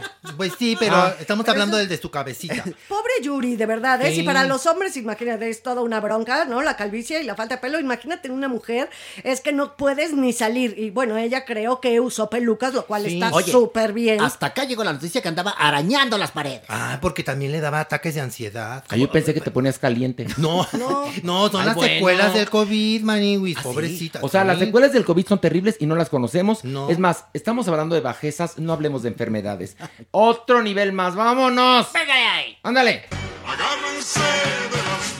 No, ya el Puma está hasta la madre, en serio. No, oye, ¿y cómo no? Tienes razón. ¿Por qué? Aurora Valle, Maniwis. ¿Qué le pasó? Bueno, recuerdan que, que- que semanas pasadas festejaron los 25 años de Ventaneando. Sí. Entonces invitaron a todos los que habían sido conductores. Ay, no, que ven. Que hay, perdón, quiero decir, Patti Chapoy, mis respetos. Aguantar, Sí. Porque ella, ella, ella, que fue la que los inventó y que muchos de ellos la traicionaron, les abrió las puertas de su casa para decirles, yo no tengo rencores. Y muy gracias. bien, muy Estuvo bien. muy por bonito Pero eso. eso sí, mi Patti una reina en su sala y ellos fueron a verla. Y entre ellos fue Aurora Valle. Entre ellos fue Aurora Valle. ¿Y qué dijo ¿no? esta Y hizo el programa y todo esto. Pues nada, Maniguis. Resulta que en un programa de YouTube que se llama De Historia en Historia, bueno, no fue a decir, ay, no, es que no se cuidan nada en la televisora de la Jusco. Mm. Ay, no, es que cómo es posible que no tomen medidas necesarias para evitar contagios de COVID. Maniguis, pues cómo se atreven. A ver, Maniguis, a ver, vamos a ser claros. Si te están invitando a tu casa, lo que menos puedes hacer es criticar y hablar a sus espaldas, ¿no? De quien te invitó. Y, y yo creo que ¿Qué a Aurora es Valle le pasó que dijo, ay, aquí en el YouTube ni quien me vea. No, pues a Y voy a despepitar. Pero es, es de mal agradecido que todavía la invitan. Y que hables mal, y ¿no? que, Que y que mal. Es decir, a ver, simplemente, pues no voy entonces y ya. Y No, exactamente, ¿no? pero no voy y critico, ¿qué? ¿Qué, doñi? anota, jalón de patas hoy en la noche esta mujer. Sí, muy bien usted, doña Por favor. Es como si nosotros habláramos mal del Averno ahorita que nos subamos otra vez. Exactamente, o de usted, doña Nini. ¿Cómo no, no y, mire que te- y mire que tenemos tela. Mira, tú- tú- atrás, Pilar. ¿Qué onda con la sororidad? Tú, Ah, atrás, mujerujo. Tú, ¿qué onda con la...? Olvídate tú. Pero tú sí. No, yo, yo con usted, usted es Y eterno. yo, la y yo, doña Nini, No, me tú muy quiere. bien. Tú, yo muy bien. El enfant terrible. Al enfant. El enfant terrible de la Pero televisión. sí, Laura Navalle malagradecida, Ay, sí, ¿eh? sí, pobrecita, pobrecita, Mejor que no vayan. Y ya. Que no vayan. A ver, se- sean congruentes. Si tanto la odiaban, ¿para qué van? A ver, y a también, ver. y también que se entienda, no es- este no es un problema específico de un lugar. Lamentablemente, en cualquier lugar que vayas, pues Y tú yo trabajo en. TV Azteca y te voy a decir una cosa. Sí nos cuidamos. Perdón. Están sanitizando los foros a cada rato. Todo el mundo anda con cubrebocas menos cuando estás a cuadro. O sea que esta mujer Bueno. habla de, de su pequeña visión. Perdón. O quién sabe dónde andaba metida también, digo No, yo. pero no, pero no se, no se vale. Es como si me invita usted a comer al Exacto. Palacio de las Tortugas ahí en Cuernavaca. y luego digo que la comida fue asquerosa. No, Ah, malarías, por supuesto. que Malaría, no. Es de ¿no? bien nacidos, Horacio Villalobos, Aquiles Velasco, que la gente sea agradecida. Agradecida. ¿Verdad que sí, doña Pues claro. ¿Ves, Diablillo? Tú que tanto me reniegas. Ahí está. Por eso agradecemos que cada vez que bajamos al Averno esté usted, doña. Ay, te pisaste el callo. ¿Qué te pasó? Se le metió la cola de otro diablito. ¿Qué? Ay, Pilar. ahorita, A mí ya Doña Nini. Doña Nini. Ahorita Pilar. Doña Nini. Doña Nini. Sí, sí puedo, ¿eh? Ahorita, Doña ahorita, Pilar, adelántense, ahorita los alcanzo.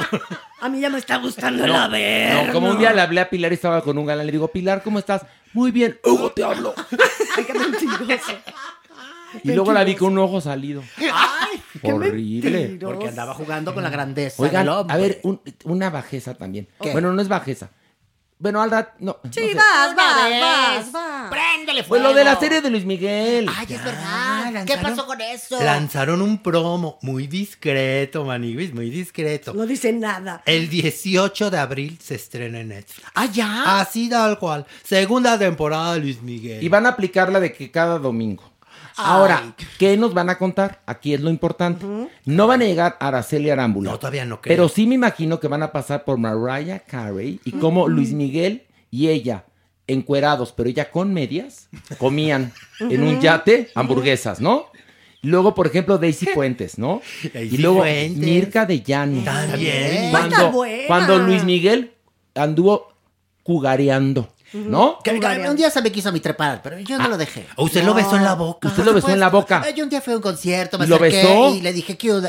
¿Qué hubo? Y- Dona. Sí, por Hoy en poco, día eso, por, por, poco, poco. y me saca el puente. Fue una cosa terrible. Oiga, es de, boca, agotó. es de boca grande. Le metió la lengua a usted a Me Luis metió la Miguel? boca grande, me hizo... No, ¿cómo que me metió No, la me boca metió la grande? boca grande. Pero es que me están- ¿Tú qué ves, diablillo, así, por favor? A ver, si le metió la no fue- grande es otra cosa. Lo que no fue en tu año, no fue en tu año, diablo. Ah, ¿el diablillo es su amante? No, el diablillo es mi amiguillo, nada más, Es tu- pero tu diablo de la guarda. No me estés confundiendo. ¿Qué? Luis Miguel me dio Sí. un beso, me metió la lengua en mi boca.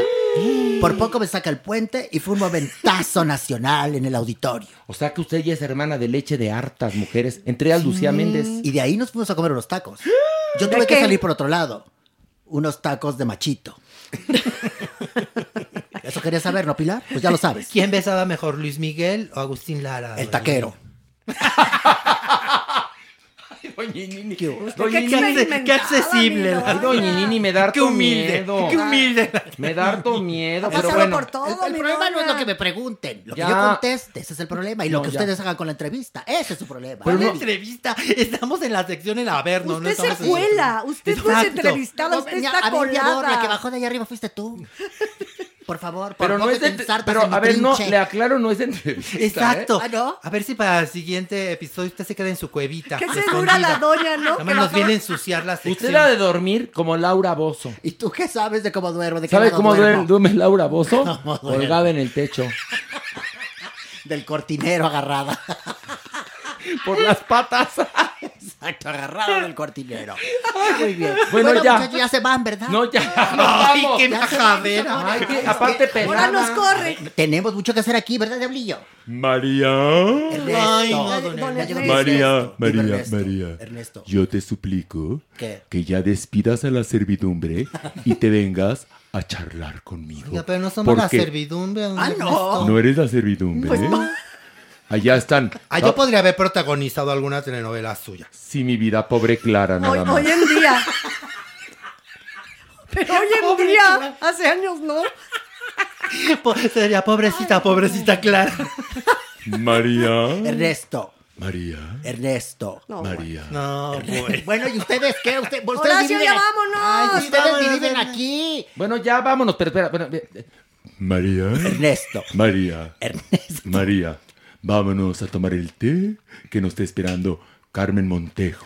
Es verdad. Está Carmen Montejo ¿Qué hubo? y está María Teresa Rivas, amigas mías, listas para tomar el té. Pues vámonos. ¿Y Dolores Vámonos. no?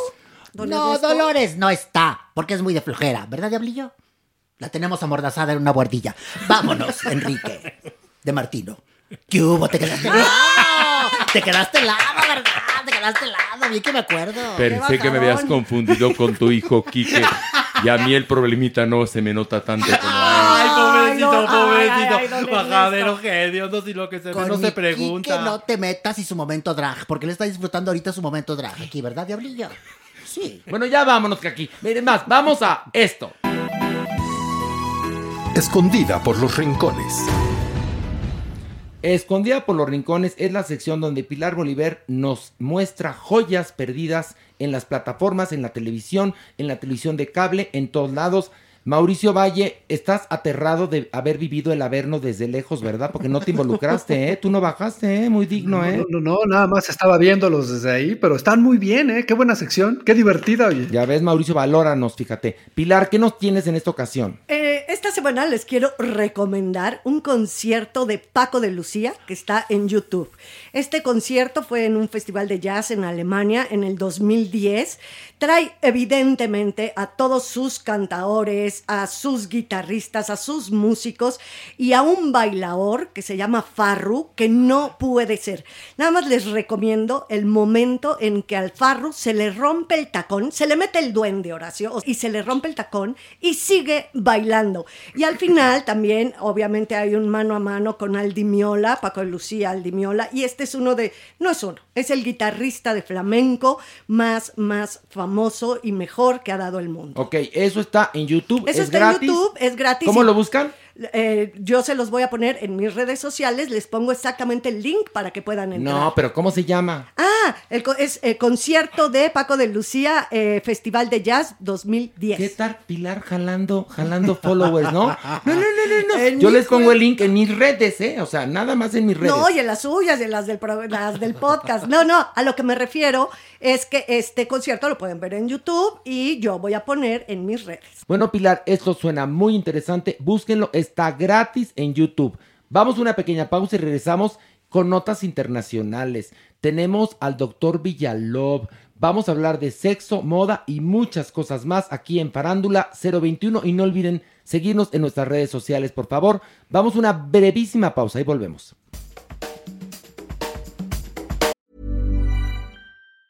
When you're ready to pop the question, the last thing you want to do is second guess the ring. At Bluenile.com, you can design a one of a kind ring with the ease and convenience of shopping online. Choose your diamond and setting. When you find the one, you'll get it delivered right to your door. Go to Bluenile.com and use promo code LISTEN to get $50 off your purchase of $500 or more. That's code LISTEN at Bluenile.com for $50 off your purchase. Bluenile.com code LISTEN. There's never been a faster or easier way to start your weight loss journey than with PlushCare. PlushCare accepts most insurance plans and gives you online access to board-certified physicians who can prescribe FDA-approved weight loss medications like Wigovi and Zepbound for those who qualify. Take charge of your health and speak with a board-certified physician about a weight loss plan that's right for you. Get started today at plushcare.com slash weight loss. That's plushcare.com slash weight loss. plushcare.com slash weight loss. Hey, it's Ryan Reynolds, and I'm here with Keith, co star of my upcoming film, If, only in theaters, May 17th. Do you want to tell people the big news? All right, I'll do it. Sign up now and you'll get unlimited for $15 a month in six months of Paramount Plus Essential Plan on us. Mintmobile.com slash switch. Upfront payment of $45 equivalent to $15 per month. Unlimited over 40 gigabytes per month. Face lower speeds. Videos at 480p. Active Mint customers by 531.24 get six months of Paramount Plus Essential Plan. Auto renews after six months. Offer ends May 31st, 2024. Separate Paramount Plus registration required. Terms and conditions apply if rated PG.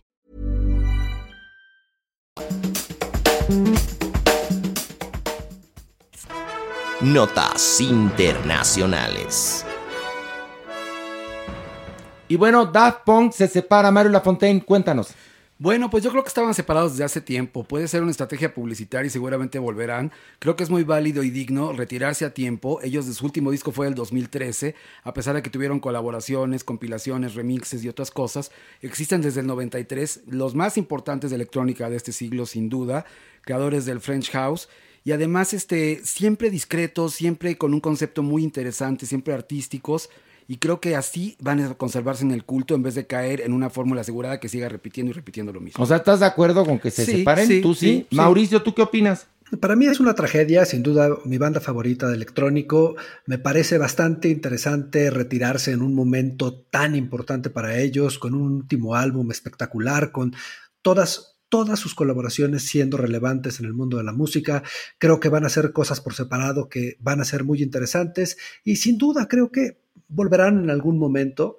Pero me gusta eso, me gusta esta banda de gente alejada de la vida pública que toma estas decisiones porque, como dice Marito, los recordaremos siempre en la mejor parte de su carrera. Y a lo mejor ya estaban hartos el uno del otro, ¿no crees, Mario? Yo creo que sí. Yo 28 creo que sí. años, ya te hartas, Tenía ¿no? sus proyectos propios desde siempre y además este no todas las colaboraciones son afortunadas. La de Kanye West creo que fue de lo más malo y eso también les dejó un mal sabor de boca. Todos esperábamos ahora con The Weeknd que también ellos tuvieron importancia con The Weeknd o este grupo Parcells que fue el último que hicieron.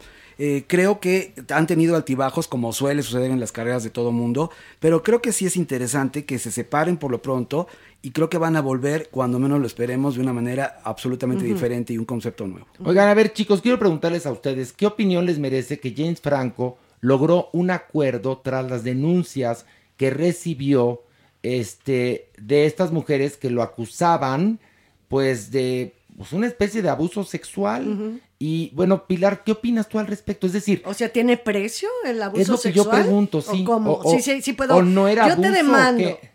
Bueno, se supone que eran unas clases que él daba, ¿no? Sobre sexo en el cine, cómo actuar. Pues sí. Y que aquí empezó a abusar poniendo ejercicios cada vez más comprometedores, ¿no? Sí, de, "Ay, mira, te la voy a Sí, meter, y pero que es eran ficción, casi ¿no? orgiásticos, o sea, Claro. que, que era pues para deleite personal, ya lo que sigue, quién sabe, ¿no? Y sí, están en algunos de esos videos. Entonces, tú como mujer, si denuncias, ¿tienes precio? ¿Cuánto cuesta tu, tu saberte abusada, tu saber que están pisoteando tu femineidad? O sea, ¿cómo le hacemos? Sí, porque estas dos actrices y exalumnas, este, empezaron el proceso en el 2019 y ya en el 21, o sea, aquí mi pregunta es, ¿tiene precio Es tu eso. ética, tu dignidad, tu cuerpo, no? Y es un pésimo precedente para la lucha feminista y para Claro. todos los casos que se están llevando ahorita de acoso, de abuso sexual, que pues haya la posibilidad de llegar a un acuerdo y que todo se olvide, que todo se dé una especie de borrón y cuenta nueva o, o carpetazo. Así es que, pues bueno, sí es muy penoso justo en la coyuntura en la que se está dando. Mauricio, ¿tú qué opinas? Bueno, es muy penoso, pero no es la primera vez que se da, ¿eh? O sea, también con Weinstein mucha gente se arregló por dinero y es una discusión que está dentro del movimiento y que sin duda le resta valor a este movimiento, pero no es ni la primera ni será la última, porque también este, mucha gente lo ha hecho para, para encontrar recursos. Sí, pero igual ahí te vas como en lo de media y empiezas a acusar a todo mundo con tal de tener una recompensa, vamos a decir, ¿no? Económica. Pues, ¿sí?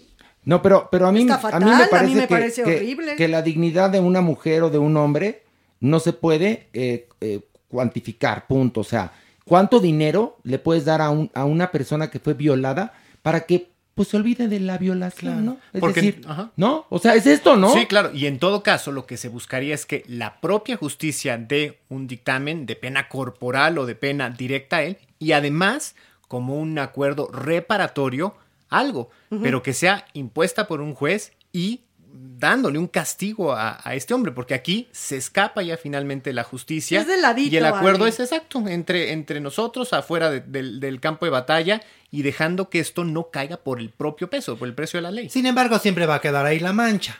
¿Están de acuerdo? Sí, sí. Porque se hayan arreglado, ¿no? Ella así, pero va a quedar ahí la mancha. Pero miren, por ejemplo, ahora son más papistas que el Papa. Eh, ¿Qué estudio, Mauricio, es el que corrió a, a Johnny Depp del- de la, la película Animales Fantásticos? Warner. Fue Warner con Animales Fantásticos. Y bueno, lo saca por los escándalos. Yo no entiendo a la industria de Hollywood y espero que tú, Mauricio, me expliques. Amber Heard y Johnny Depp tienen un problema legal. Se atacan, bufan uno del otro y lo acaban despidiendo a Johnny Depp de Animales Fantásticos y a ella de Aquaman 2. Es decir, estamos en la preparatoria. ¿Por qué hacen eso? ¿Cuál es el trasfondo legal, Mauricio? ¿Me puedes explicar tú que sabes de estos menesteres? Bueno, la, la cultura de la cancelación, como todos sabemos, es una de las cosas más fuertes sucediendo en este momento en la industria del entretenimiento. Entonces, como hablábamos en un principio, eh, esto no es arte, esto es comercio y Warner genera productos que la gente tiene que comprar y si no los compra no tiene sentido su existencia, porque para eso existen otro tipo de estudios que están tratando de generar específicamente arte, productos autorales. Entonces Warner, en el momento en el que empieza a ver la cancelación de una de sus estrellas, prefiere pagar por no tenerla y recastear a sufrir un castigo comercial hacia su proyecto. Eh, no es que me haga sentido, pero si tú vas a invertir como cuestan estas películas 300 millones, 200 millones de dólares, no tienes por qué arriesgarte, porque tú no estás tratando de, llegar a la historia, tú estás tratando de que tu proyecto se venda. Entonces, en este caso, eh, me parece que es justo que a los dos se les, se les, se les saque de sus proyectos, porque los dos han causado todo este caos legal, los dos se han insultado, los dos se han denigrado, los dos han venido atacándose y han venido destruyendo su figura pública. Y si se tiene que castigar, que no es un castigo, que si se tiene que sacar a alguien de un proyecto, se tienen que sacar a los dos. Yo no lo veo como un castigo, yo lo veo como si tú me vas a causar un problema económico y yo tengo que gastarte 300, gastarme 300 millones para que tú estés ahí, prefiero quitarte y esos 300 millones valen más. Es un castigo para los actores, o sea, definitivamente no es como lo piensas. Pero es su producto, es, es un producto. Sí, pero Sí. si yo ya estoy contratada y es aparte una película en la que he estado en varios de los episodios, ¿no? De las diferentes películas, como Piratas en el Caribe, por ejemplo, y de repente te dicen bye, si es un, un castigo.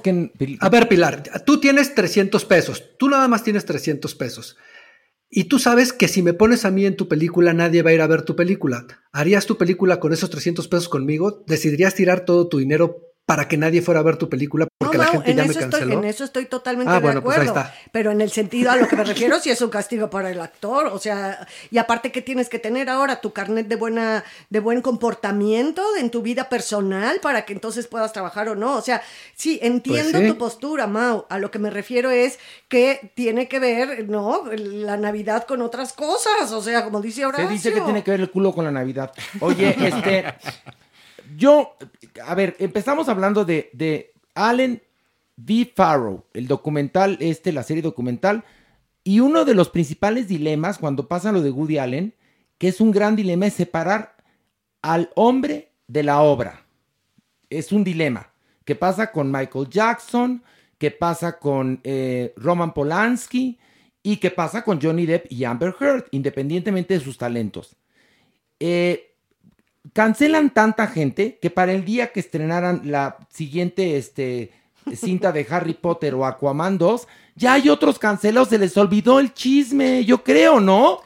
Oye, pero ¿no crees que la industria está haciendo esto también como para decirle a los demás actores, mira, si tú eres conflictivo, aunque hayamos firmado lo que hayamos firmado, mira, yo te saco, babacito chulo, así es que mejor pórtate bonito. Pues mira, Mauricio, tienes un punto, Mauricio, que es el punto de, de vista de los estudios, pero yo también creo que la gente se le olviden las cosas, ¿no? Pero, a ver, por ejemplo, Disney Plus ahora ya le puso un warning a los Muppets. A ver, ¿qué, qué es lo que puso Disney Plus, Pilar? Sí, que podía tener contenido racista. Y Racista, clasista, y clasista. por los personajes, que hay personajes orientales, hay personajes de diferentes eh, fenotipos y culturas. Pero de entrada, la mayoría son monstruos y animales, o sea, no son seres humanos. o sea, eso ya es una... Y es una mamada. Perdón, a ver, Mauricio, ¿estás a favor o en contra de que le pongan un warning a los mopeds? O sea. No, yo no estoy ni a favor ni en contra, pero la- algo que sí entiendo muy bien es que los Estados Unidos es un país que sí tiene una, la industria de las demandas. Y digo industria porque sí hay mucha gente que vive, y no vive normal, vive muy bien, de ganar demandas. Entonces, eh, se tienen que proteger de todo, ¿sabes? Porque cualquier persona un día se le ocurre decir, ellos tienen un equipo legal de gente viendo su contenido y diciendo, aquí tú dime por qué me podrían demandar y pongo un disclaimer adelante. Y se tienen que proteger de eso porque una demanda de ese calibre puede dejar millonaria a una persona el resto de su vida y pues Disney no tiene por qué estar pagando ese tipo de demandas absurdas. Hablando un poco de los estudios, yo hablo como de la estructura mental de los seres humanos, ¿no? Sí, acá hay un punto interesante, acá hay un punto muy interesante. Es decir, entonces no lo hacen porque les parezca que sus, personajes son racistas o, o clasistas o misóginos. Le tienen miedo a la que demanda. O sea, no es que No, si Disney sea, o sea, no es que Disney si les sea pareciera eso, claro, no los, no los tendrían si les pareciera eso. Exacto, los dejas de publicar, los dejas Pero de a ver, eh, ¿quién puede demandar a, a los mopeds? O sea, no entiendo. Pues eh, hay Tú estos puedes colectivos. demandar a Disney diciendo que tu hijo sufrió un daño emocional porque vio eh, que la rana le decía a la, a la puerca qué tal. O los grupos de activistas. Si lo logras estos comprobar, también. ganas. Sí, pero entonces yo voy a demandar a Disney porque me dejó un daño moral espantoso cuando mataron a la mamá de Bambi. Te lo juro. yo voy a demandar a Disney porque vi Winnie Pooh y porque entonces ya me caí, porque me sentí muy mal por No, ver Winnie Pooh. porque te volviste No, adicta a la que- miel. Exacto. Diabética. Estoy, estoy jodiendo, estoy diciendo ya lo más absurdo. No, pero ya son, cosa. perdón que te lo diga, pero eh, perdón mi, mi francés, pero ya entra en el terreno de las mamadas. Ah, sí, sí, sí, es sí. decir, entonces, Obvio. vamos a, eh, se llama, a- ahí sí es la cultura de la victimización. Sí, sí. De todo soy víctima. Soy víctima de que entonces esa película este, me, me trajo a mí, a mí en mi mundo personal, recuerdos amargos o un trauma. Ah. Entonces ya hay que pedir perdón por existir. Y hasta no defender lo que eres, porque finalmente el humor negro, la propia, el propio análisis de la sociedad que eran los mopeds de alguna u otra manera con humor, pues se pierde justificándolo Bueno, y pidiendo Los ahí. Muppets eran una excelente crítica. Claro. eh, sobre todo la, la, la, la temporada esta o todo el tiempo que estuvieron en La del teatro, la del ¿no? teatro, Sí, ¿no? sí. Las temporadas del teatro son las son fantásticas. Ahí es los Muppets a todo lo que da, ¿no? claro. Y es una crítica social. Sí, sí. Por supuesto. Y por respirar puedes demandar, o sea, me hace daño respirar, me puedo enfermar, ya, ¿a quién demando? O sea, estoy llegando a niveles ya de absurdos, ¿no? Sí, sí. Total, porque el espejo de la bruja me daba miedo y ahora yo sufro de un trauma no, por no, los no, ya. espejos. Pero es, es el reflejo de una sociedad ignorante.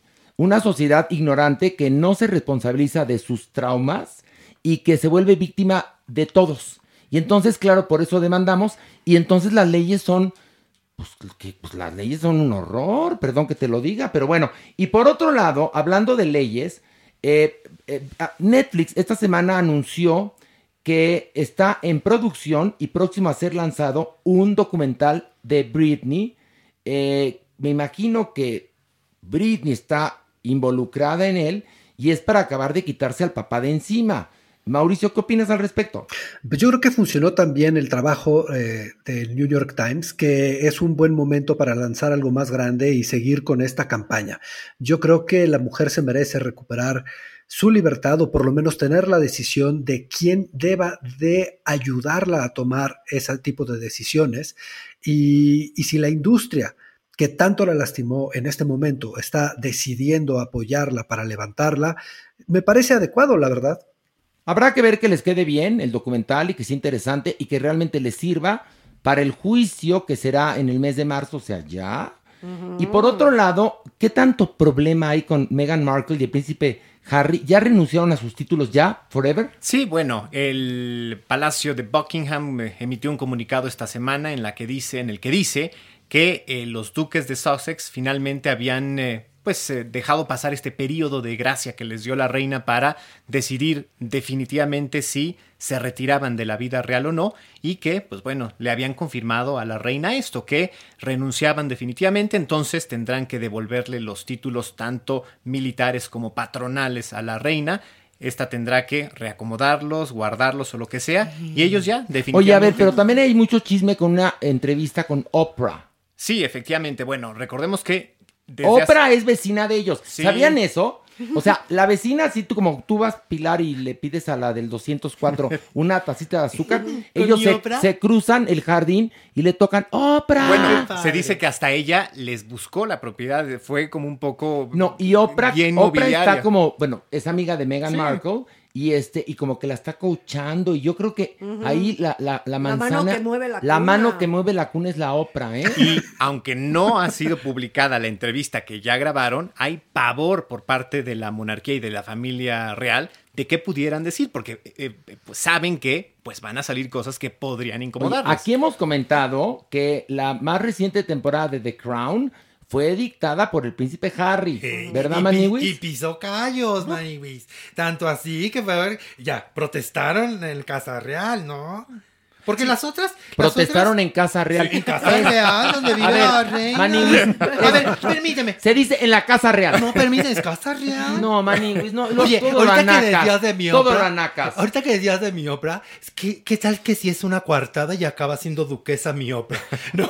Como que dice, no, tú no te dejes, manita, tú diles que ya Pero no entonces, quieres nada. ¿dónde, ¿dónde fue a hablar Megan? ¿A dónde? A Casa Real. Casa Real. Suena Con- como a telenovela. hacienda, Suena A- a una hacienda Real, temática. Con, con, ma- con mamá abuela. Ay, no, en serio, en serio, en serio. Bueno, vamos, vamos, este. Mauricio, ¿tú qué piensas al respecto? ¿Te vale madre la realeza, verdad? Mucho, mucho. Qué sincero, ma. Qué bueno, Mauricio. Bueno, ya, nunca vas a destacar en Casa Real. Lo que más me interesa de la realeza es Casa Real, fíjate. Que la Maniwis todo lo anaca. Casa Real, ¿sabes a qué suena? A Hotel de Paso Sí. que está en la carretera de Toluca. Ni más ni Vamos a echar patrulla a Casa Real. Ay, no, no, qué Sí, suena Oye, que a la Maniwis la llamaron para protagonizar una telenovela. Ay, ¿cuál? Me cogí a un guapayazo. No, no es cierto. ¿Dónde quedó el pepino? Porque te acuerdas que tenían una dinámica. Claro, el pepino, qué cosa. Se nos bueno, un día vamos a entrevistar a los guapayazos Pero aquí. en Casa Real. Pero en Casa Real. En Casa Real. Es que como el día de mi cortinilla. Allá en Casa Real. No te la pasas criticándome, Horacio. ¿Qué? ¿Yo qué? Pues ¿Qué? te la pasas criticándome. Te estoy educando. Para que te conviertas en un periodista de primera, fíjate. pobrecito, en un conductor. Seas versátil, Ay, pues sería muy bonito. Que ya decir, versátil Estoy eres. transmitiendo aquí desde Casa Real. Desde Casa Real, en serio, no, en serio. A ver, damas y caballeros, vamos este, al alfiletero, por favor. El alfiletero. Oye, a ver, le tengo una mala noticia a Mauricio, Mario, Pilar, Maniwis. pacho? Este, ¿Qué Alejandro es portador de malas noticias. Se van a acabar las revistas, según dice Alejandro. Ya no va a haber revistas, ya no va a haber que tu, tu revista activa, la Tu, Cosmopolitan, Vanidades, Buen Hogar, ya no nada de eso. Pues están atravesando. Autos y más, no sé. Kena. cualquiera de esas. Están Kena. atravesando una de las peores crisis de su historia, sobre todo las eh, de moda. Eh, ejemplo, la de marzo, la edición de marzo de cualquier revista de moda es la segunda más importante después de septiembre, que ya lo sabemos por todas las experiencias. El récord de la revista Vogue en número de páginas es de 916. Este año, este mes de marzo, sale con apenas 238, es decir, el 25% de lo que habitualmente publica en una edición de inicio de temporada. Ahora, ¿a qué se debe esto? A muchísimos factores. Claro, los eh, más, eh, quizás los que menos piensan, vamos a decirlo así, se lo atribuyen al coronavirus, ¿no? La gente está confinada, no está comprando revistas, eh, no están produciendo los anunciantes o no se están anunciando con el mismo ritmo porque han cortado sus pautas publicitarias y demás, pero no, la crisis viene tiempo atrás. Definitivamente este es una especie como de tiro de gracia. Sin embargo, las revistas de moda en los últimos años se han vuelto viejas al ritmo de reacción de su competencia que son las redes sociales. Hoy una red social te publica un contenido de manera inmediata y además caras. ¿Por qué? Pues toda revista tiene que ser comprada todavía. Incluso las revistas digitales, o sea, las Sí. mismas revistas. Ok. Sí, sí, sí, inclusive... Sí, pues, esas también desaparecieron. Yo creo, yo tengo una visión de todo esto. Yo había dicho que iban a desaparecer, ¿te acuerdas? De Sí, sí, sí. programas en. A ver, Es que- Mauricio tiene una opinión. ¿Qué? Yo, yo, yo no creo que las revistas vayan a aparecer. Yo creo que dos de las industrias más afectadas que venían en una transición y fueron las más afectadas por el COVID, sin duda fueron las revistas y el cine. Eh, yo no creo que ninguna de las dos vaya a morir. Yo creo que las dos están en una transición que si posiblemente iba a durar cinco años, esto lo aceleró a uno. Y me parece que en el caso de las revistas, sí, como dice Alejandro, no pueden competir con la velocidad. Pero lo que está afectando más es la velocidad a la que están reaccionando ellos, porque deberían de estar cambiando su formato, no solamente para moverse a digital, sino para no tener que estar cumpliendo con una estructura tan convencional como la que tenían. Yo creo que la revista, como nosotros la conocemos, la revista como la, como la apreciamos nosotros en un papel, solamente va a sobrevivir cuando siga siendo una experiencia. O sea, me refiero a una experiencia, para mí la revista más importante en el mundo es la Visioner. Este fin de semana estábamos revisando, la Visioner cuesta mil dólares un número y cada número de esta revista lo hace una de las personas más importantes, ya sea Tom Ford, en su momento Karl Lagerfeld o la revista Purple. Tú pagas 70 dólares por tu revista, es una revista de, no sé, 800 páginas y es una experiencia, pero la revista, esa revista que quiere salir cada mes dándonos información que descubrimos el mismo día, tiene que morir, tiene que morir porque ya no son los tiempos correctos. Una cosa es un Eso- objeto de arte, ¿no? Que cuesta mil dólares, que Ajá. pocas personas tienen para comprársela. Sí, porque ¿no? Mauricio habla de revistas muy Sí, mamonas, sí, ¿no? sí, Yo no, hablo de no, la no, revista de la que venden en, del- en el puesto de periódico. Ay, pues qué triste la verdad, Maniwis. Porque era tan bonito comprar la revista, recortar la foto y ponerla en tu cuarto. En el ¿A rubro de eh, Maniguis, en el rubro de las revistas musicales también la tendencia es la Rolling Stone Internacional tiene un millón de seguidores, que no es nada comparado a lo que vendían en todo el mundo. El New Musical Express, el todas las, las revistas dedicadas a esto tienden a desaparecer y las noticias, como bien dice Pues Alejandro, como les fue el. CD en su momento, como Claro, fue el LP, el CD, claro. el este, el otro y todo El- eso. el está Google pone todos los días las noticias, Bueno, pero por ejemplo, a ver, perdón, pues me voy a poner de abogado del diablo. Las revistas digitales, que evidentemente tendrán ya muy poquito personal, pues pueden ser como las redes sociales así de rápidas, ¿no? Sí, pero justamente dejan, pierden su esencia y se convierten en un remedo. Pues evolucionar de los- o morir. Sí, exacto. Ya de les los dije contenidos de los, de que los la y única demás. que va a resistir como las cucarachas después de Hiroshima y Nagasaki va a ser el que ve notas. Pero bueno, vamos ahora a pues a ayudar a los corazones sin rumbo, a las personas solas, a las personas que buscan el amor, porque decía Bertrand Russell y tenía toda la razón que hay tres constantes en el ser humano, que son la búsqueda de la verdad, el deseo de justicia y la esperanza del amor. Así que vamos a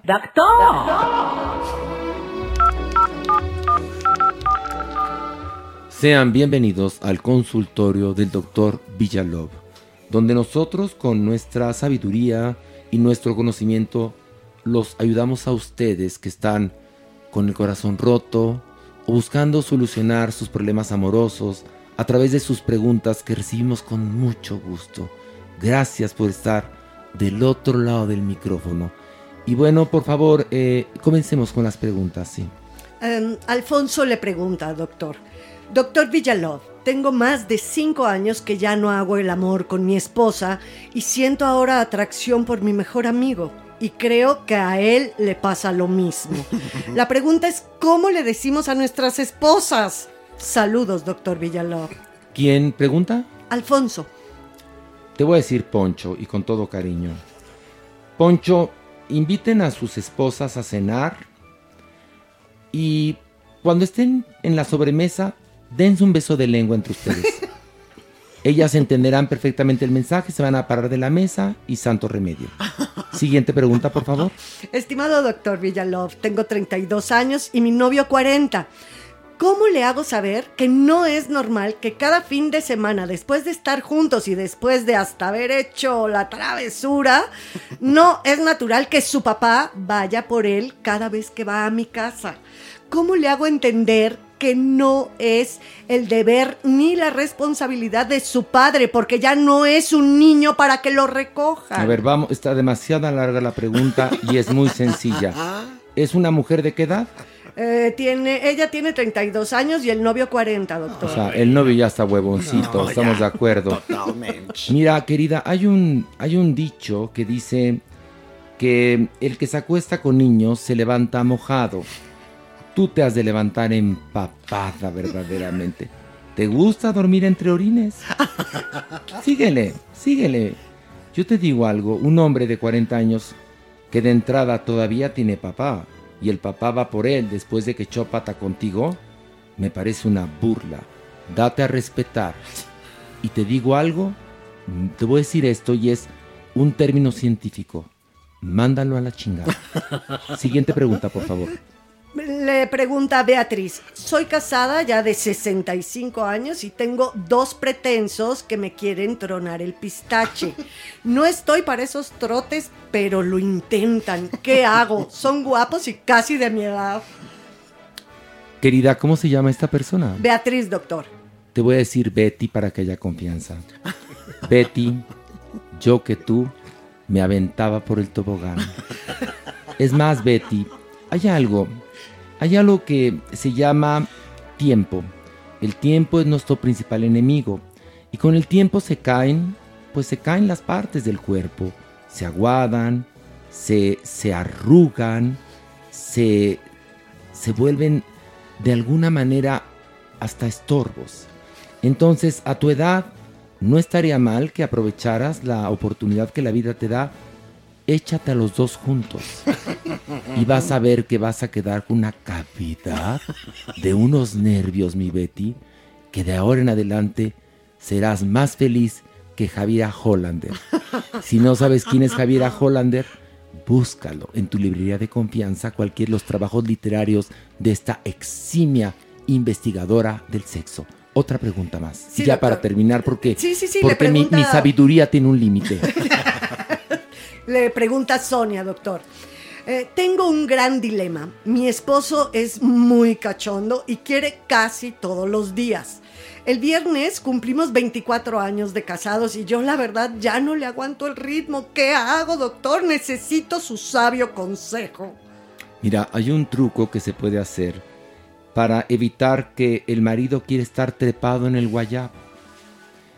Compra eh, alguna sopa de esas de lata, ¿sí? De esas, mira, sobre todo alguna que tenga aspecto feo, como la de chícharos, o como la de la de lote, o la de menudencias. Agarra con una cuchara una porción de la sopa, introdúcela en salva hacia la parte y cuando tu marido lo introduzca y salga se va a quedar asustado y le dices, no entiendo qué me pasa, creo que me pegaste la cándida tú. Y entonces, encima del asco que le va a dar, lo vas a culpabilizar y él nunca más volverá a tocarte. ¿Te gusta mi consejo? Bueno, damas y caballeros, quiero agradecerle su paciencia y sobre todo su confianza, porque saben que estos, estos consejos, más allá del conocimiento, vienen del corazón. Del corazón. La sección. Mauricio, ¿te acuerdas del caso de Army Hammer? Claro que sí. A ver, ¿en qué, de qué tanto? Le acabaron la carrera por, por, por sus mensajes y la forma de relacionarse con ciertas mujeres, ¿no? Por supuesto. eh, aparte de tener 200 mujeres, a todas las, a todas las atendía a través de, de redes sociales, eh, exigía y hacía peticiones en las cuales eh, tenía estos deseos de canibalismo. Y una mujer lo acusó de que teniendo relaciones sexuales casi la mata con un cuchillo, ¿no? Estamos en, en- en ese tenor. Una, una expareja, sí. Ok. Y para eso está aquí la supermana y el doctor Jeremy Cruz, que nos van a hablar de esto que se llama canibalismo, porque mucha gente no conocía ni siquiera que existiera esta posibilidad este, de ejercer violencia durante el sexo de esa manera tan cruel. ¿Cuál es el nombre científico de eso? Borarefilia. Ok, ¿y en qué consiste? La borarefilia es un tipo de filia específica donde existe una fantasía sexual de consumir partes humanas o ser consumido. ¿Y se lleva a la realidad o no? No. Nunca. Esto, No, sí. hay casos extremos. Ah. Sí, sí, hay Eh, casos. Los vamos a hablar un poco más adelante en la sección, pero hoy quiero como explicar que existen dos versiones. La suave, que es donde nos gustaría consumir como una parte de la persona y donde esta persona sobrevive y la dura, donde es ingerir a toda la persona. Pero les quiero recordar que esto es una fantasía sexual. No es un acto que se lleva a cabo. No, no, no. Sí se lleva a cabo, ¿no? Pero hay Pues que- no, a ver, a ah, ver. pregunto una cosa. Armie Hammer lo están acusando de que su fantasía casi casi la llevó a la realidad y le acabaron la carrera a un hombre que tenía una, bueno, era una promesa. Sí, pero no la llevó Horacio, no la llevó 100% a la realidad. Eran todos estos mensajes, ¿no? Donde pedía este tipo de cosas. Y yo lo que entiendo es que es, eh, por ejemplo, cuando le das una mordida, que estás teniendo la relación sexual, estás teniendo relaciones sexuales y te quisieras comer a esa persona y en tu fantasía, en tu mente, te comes un glúteo, te comes una oreja para poseer 100% a esa O sea, te quiero persona. comer a besos, por ejemplo.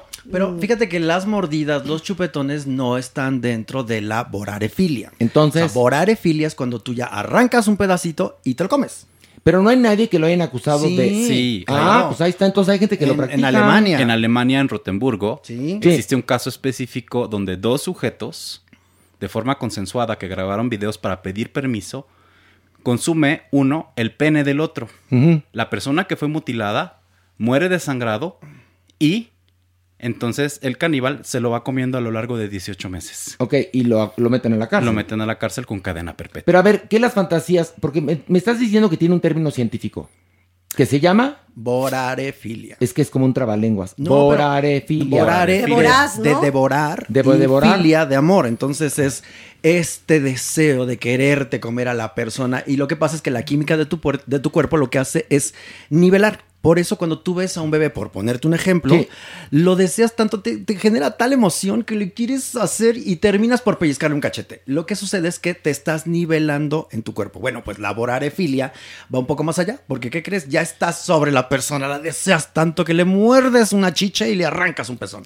A ver, pero arrancar un pezón es un delito, Por ¿no? supuesto, Ah, pues entonces- generar lesiones. Pero ¿por qué decías, doctor, que era fantasía cuando entonces estamos viendo casos de gente que ha recibido mordidas fuertes? Este... esto ya Porque la puedes practicar como una fantasía. Ah, La mayor parte de la gente la practica como fantasías y los casos reales son extremadamente raros. De hecho, esta filia es extremadamente rara y está asociada a sadismo, masoquismo o trastorno sexual coercitivo, los cuales sí podrían ser delitos. Y aquí sí hay mordidas, lastima, lastiman a las personas. Pero la borarefilia nunca, nunca se lleva a la realidad. Ya vimos que sí, ¿no? En la mayor parte de los casos es solamente mantenerlo a nivel de una fantasía. Ok, ok. A ver, Mauricio, ¿tú has fantaseado este alguna de estas prácticas?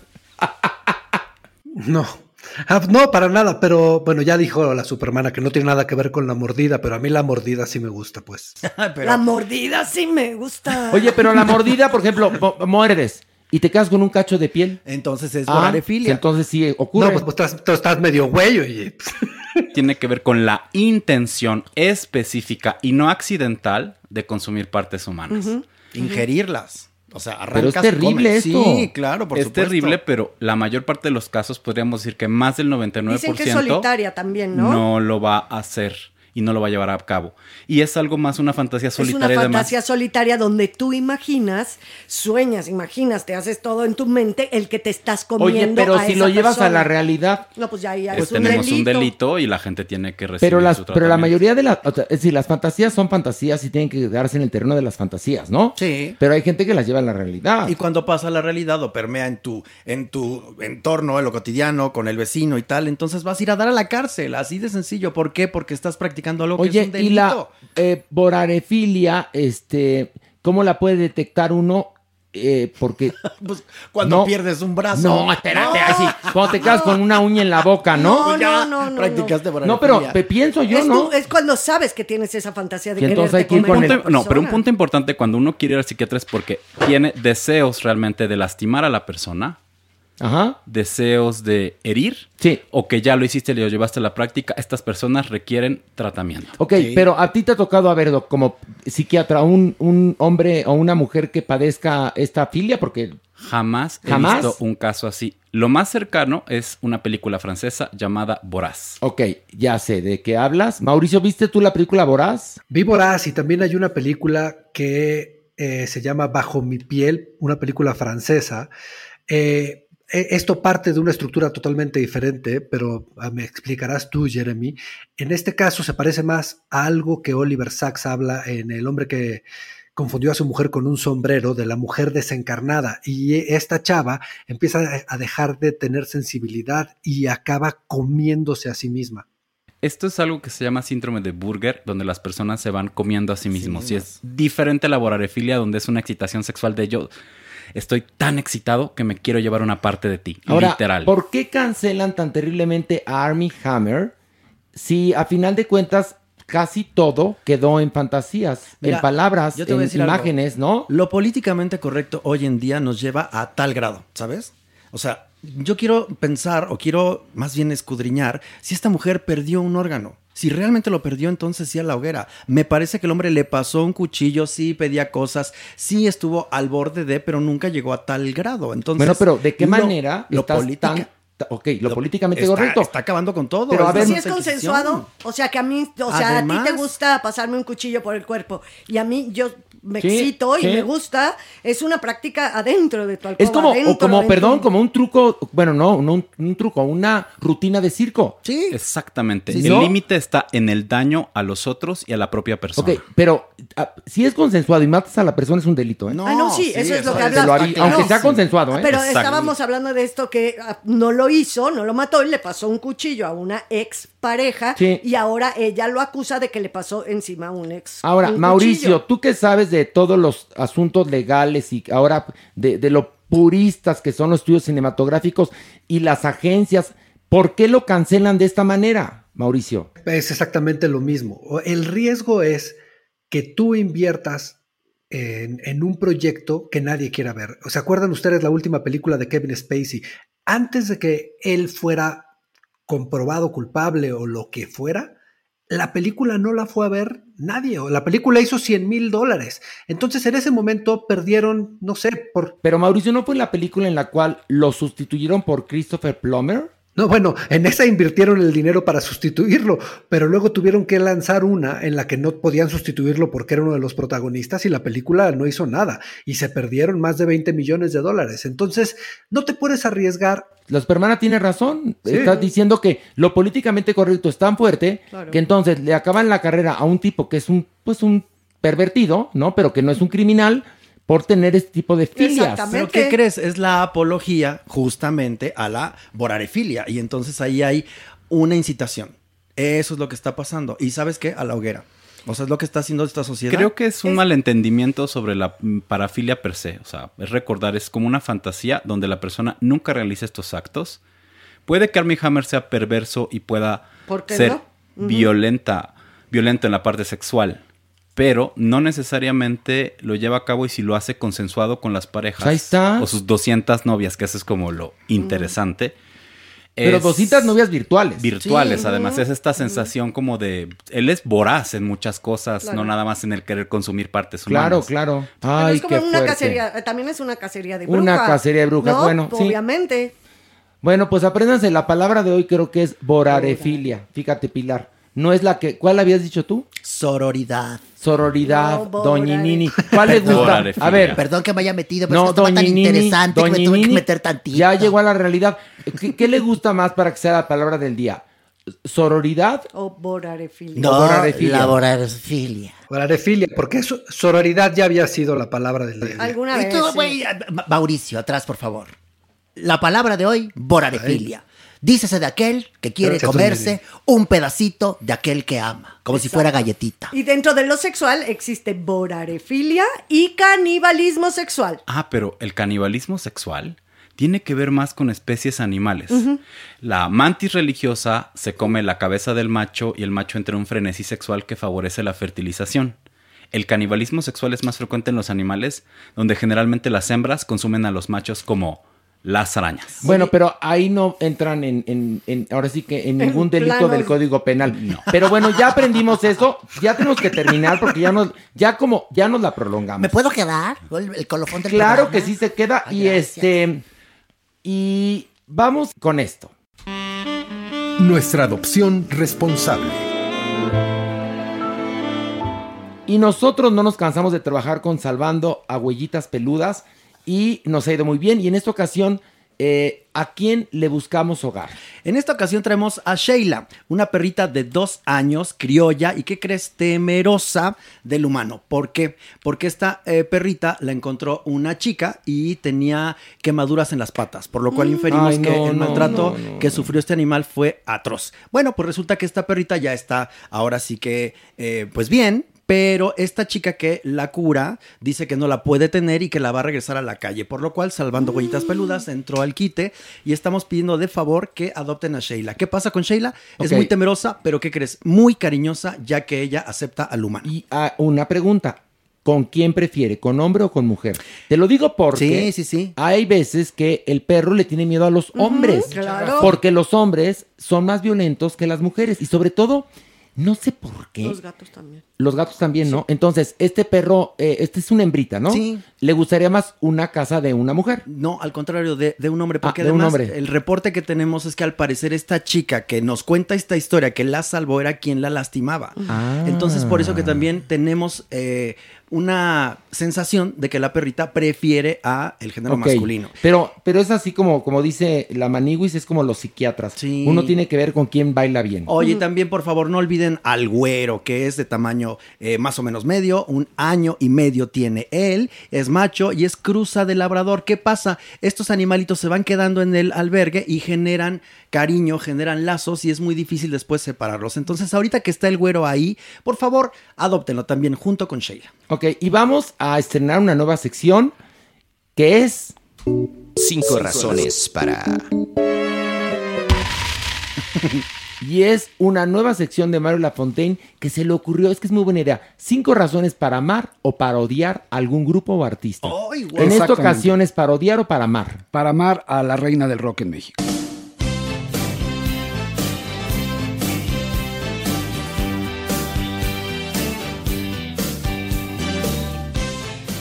Alejandra Guzmán. Exactamente. Ok, vamos a la razón. Número 5. ¿Cuál es, Mario? El talento flota por su sangre, hija de dos piedras angulares superestrellas del espectáculo y de- realmente creadores de un género muy muy importante, la primera estrella iberoamericana del rock and roll y la actriz viva más importante. Pocos artistas hijos de artistas logran el tamaño de Alejandra. Exactamente. La siguiente razón, que es la número... Número 4. La única superestrella pop que nos brindó el rock mainstream cuando este estaba satanizado desde los 70s en nuestro país. Muy bien. La siguiente razón es la número... Número 3. 27 canciones número uno tan solo en México y 6 dentro del top 5, además de 12 temas en las listas del top 40 latino. El siguiente... Número 2. Más de 20 millones de discos vendidos con 15 álbumes de estudio del 88 al 2019, 6 álbumes en vivo, 17 recopilatorios, 62 sencillos y colaboraciones, eso habla del inmenso legado. Y por último... Número 1. Hoy en día ella ha aceptado su peor error, ser una reina de corazones eternamente bella. Pasó a enfrentar su lado oscuro, auténtica mala hierba pero frágil como flor de papel. Finalmente todos tenemos un diablo en nosotros. Es el momento justo, querida Alejandra Guzmán, de volverte a amar. Oye, Maggie, muy bien. Además, el ah, consentido, todos- te quedó increíble. No, y, y qué bonita su cortinilla.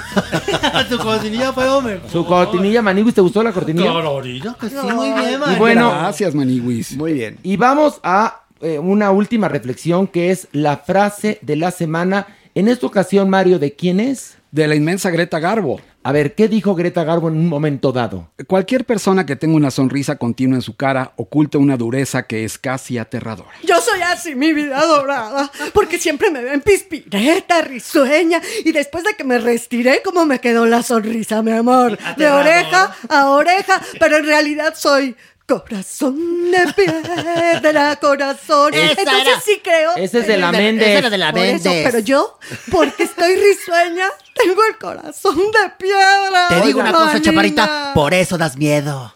Por eso das miedo, porque tienes una sonrisa de lujo y los ojos fantásticos. A esto se le perdona, se le perdona todo. Sí. A esto usted se les perdona. baila el puente. Sí, a usted se les- ¿Y qué querías ya a mi edad? Ay, bueno. Agradecido deberías de estar que estoy aquí de pie. Ay, no se enoje, doña Nini, porque nosotros no queremos acabar peleados nunca. Porque este programa, ¿qué? ¿Qué? Mira, Mario, quita El- esa sonrisa. Es Por eso son- tienes la dureza por dentro. Es que estoy emocionado con mi comadre Alejandra Guzmán de recordarla. No, pero la verdad es que este, este, Reflexión. no, este pensamiento de mi garbo, porque la garbo es la garbo, es muy cierto. Cuídense de las aguas mansas, decía mi amiga Pilar Bolívar. Aquí estoy, ya regresé y la verdad sí, siempre he pensado que la gente que es suavecita y que es que cariñosa y te sonríe todo el tiempo y que es que te habla bonito son bien perruquis y te pueden dar una, lo voy a decir, No, ¿eh? Una pinche puñalada trapera por la espalda. Ay, qué bárbara, qué majadera. A mí esta gente nunca me ha gustado. la Oye, verdad. pero- Besototes a Lucerito. Oigan, no, pero hay una cosa, ¿eh? Que les voy a decir. Esa es la famosa amabilidad Disney. Exactamente. Que es Tú muy bien. siniestra. El peor cáncer de esta sociedad es Disney. Ese señor nos ha hecho muchísimo daño con una realidad que no existe. Diablillo, ¿a qué te subiste aquí? Bájate ya. Lárgate de aquí. Bueno, con esta bonita. Mauricio, oye, gracias, Mauricio, Mauricio. Qué gusto verlos. Ya Te no te nos me- enfermes, por favor, Te ¿eh, super mega mana queremos, Mauricio, muchísimo. Te queremos aunque tú odies a Mario de la Fontaine. No, somos amigos de muchos años. Pues es que me pidió tu cabeza, Mario. dásela, dásela, dásela. O él o, pida, o él o tú. No, ma- ma- no la- la- ma- Mario de querer la cabeza de Mauricio y no la que tiene. No, no es cierto. No, si somos es broma, hermanos. es broma.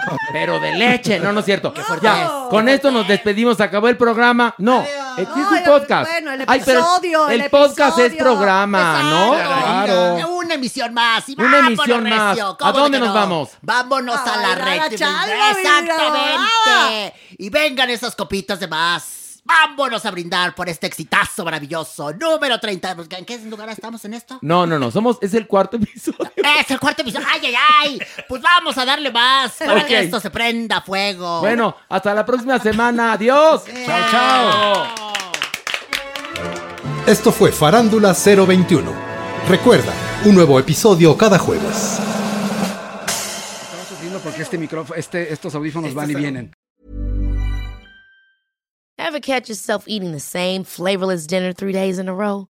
Dreaming of something better? Well, HelloFresh is your guilt free dream come true, baby. It's me, Kiki Palmer. Let's wake up those taste buds with hot, juicy pecan crusted chicken or garlic butter shrimp scampi. Mm. Hello Fresh. Stop dreaming of all the delicious possibilities and dig in at HelloFresh.com.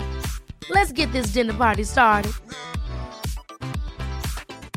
If you thought the only way to get a more defined jawline with natural looking results was through surgery, think again. Juvederm Volux XC is a non surgical injectable gel filler that improves moderate to severe loss of jawline definition and can help you achieve natural looking results with little downtime. Even better, this improved definition lasts up to one year with optimal treatment. No maintenance required. Improve jawline definition for a smooth, sculpted look with Juvederm Volux XC. For important safety information and to find a licensed specialist, visit juvederm.com. That's J U V E D E R M.com. Not for people with severe allergic reactions, allergies to lidocaine, or the proteins used in Juvederm. Common side effects include injection site redness, swelling, pain, tenderness, firmness, lumps, bumps, bruising, discoloration, or itching. There's a risk of unintentional injection into a blood vessel, which can cause vision abnormalities, blindness, stroke, temporary scabs, or scarring. Talk to a licensed specialist specialist to find out if it's right for you. Hey, folks, I'm Mark Marin from the WTF Podcast, and this episode is brought to you by Kleenex Ultra Soft Tissues,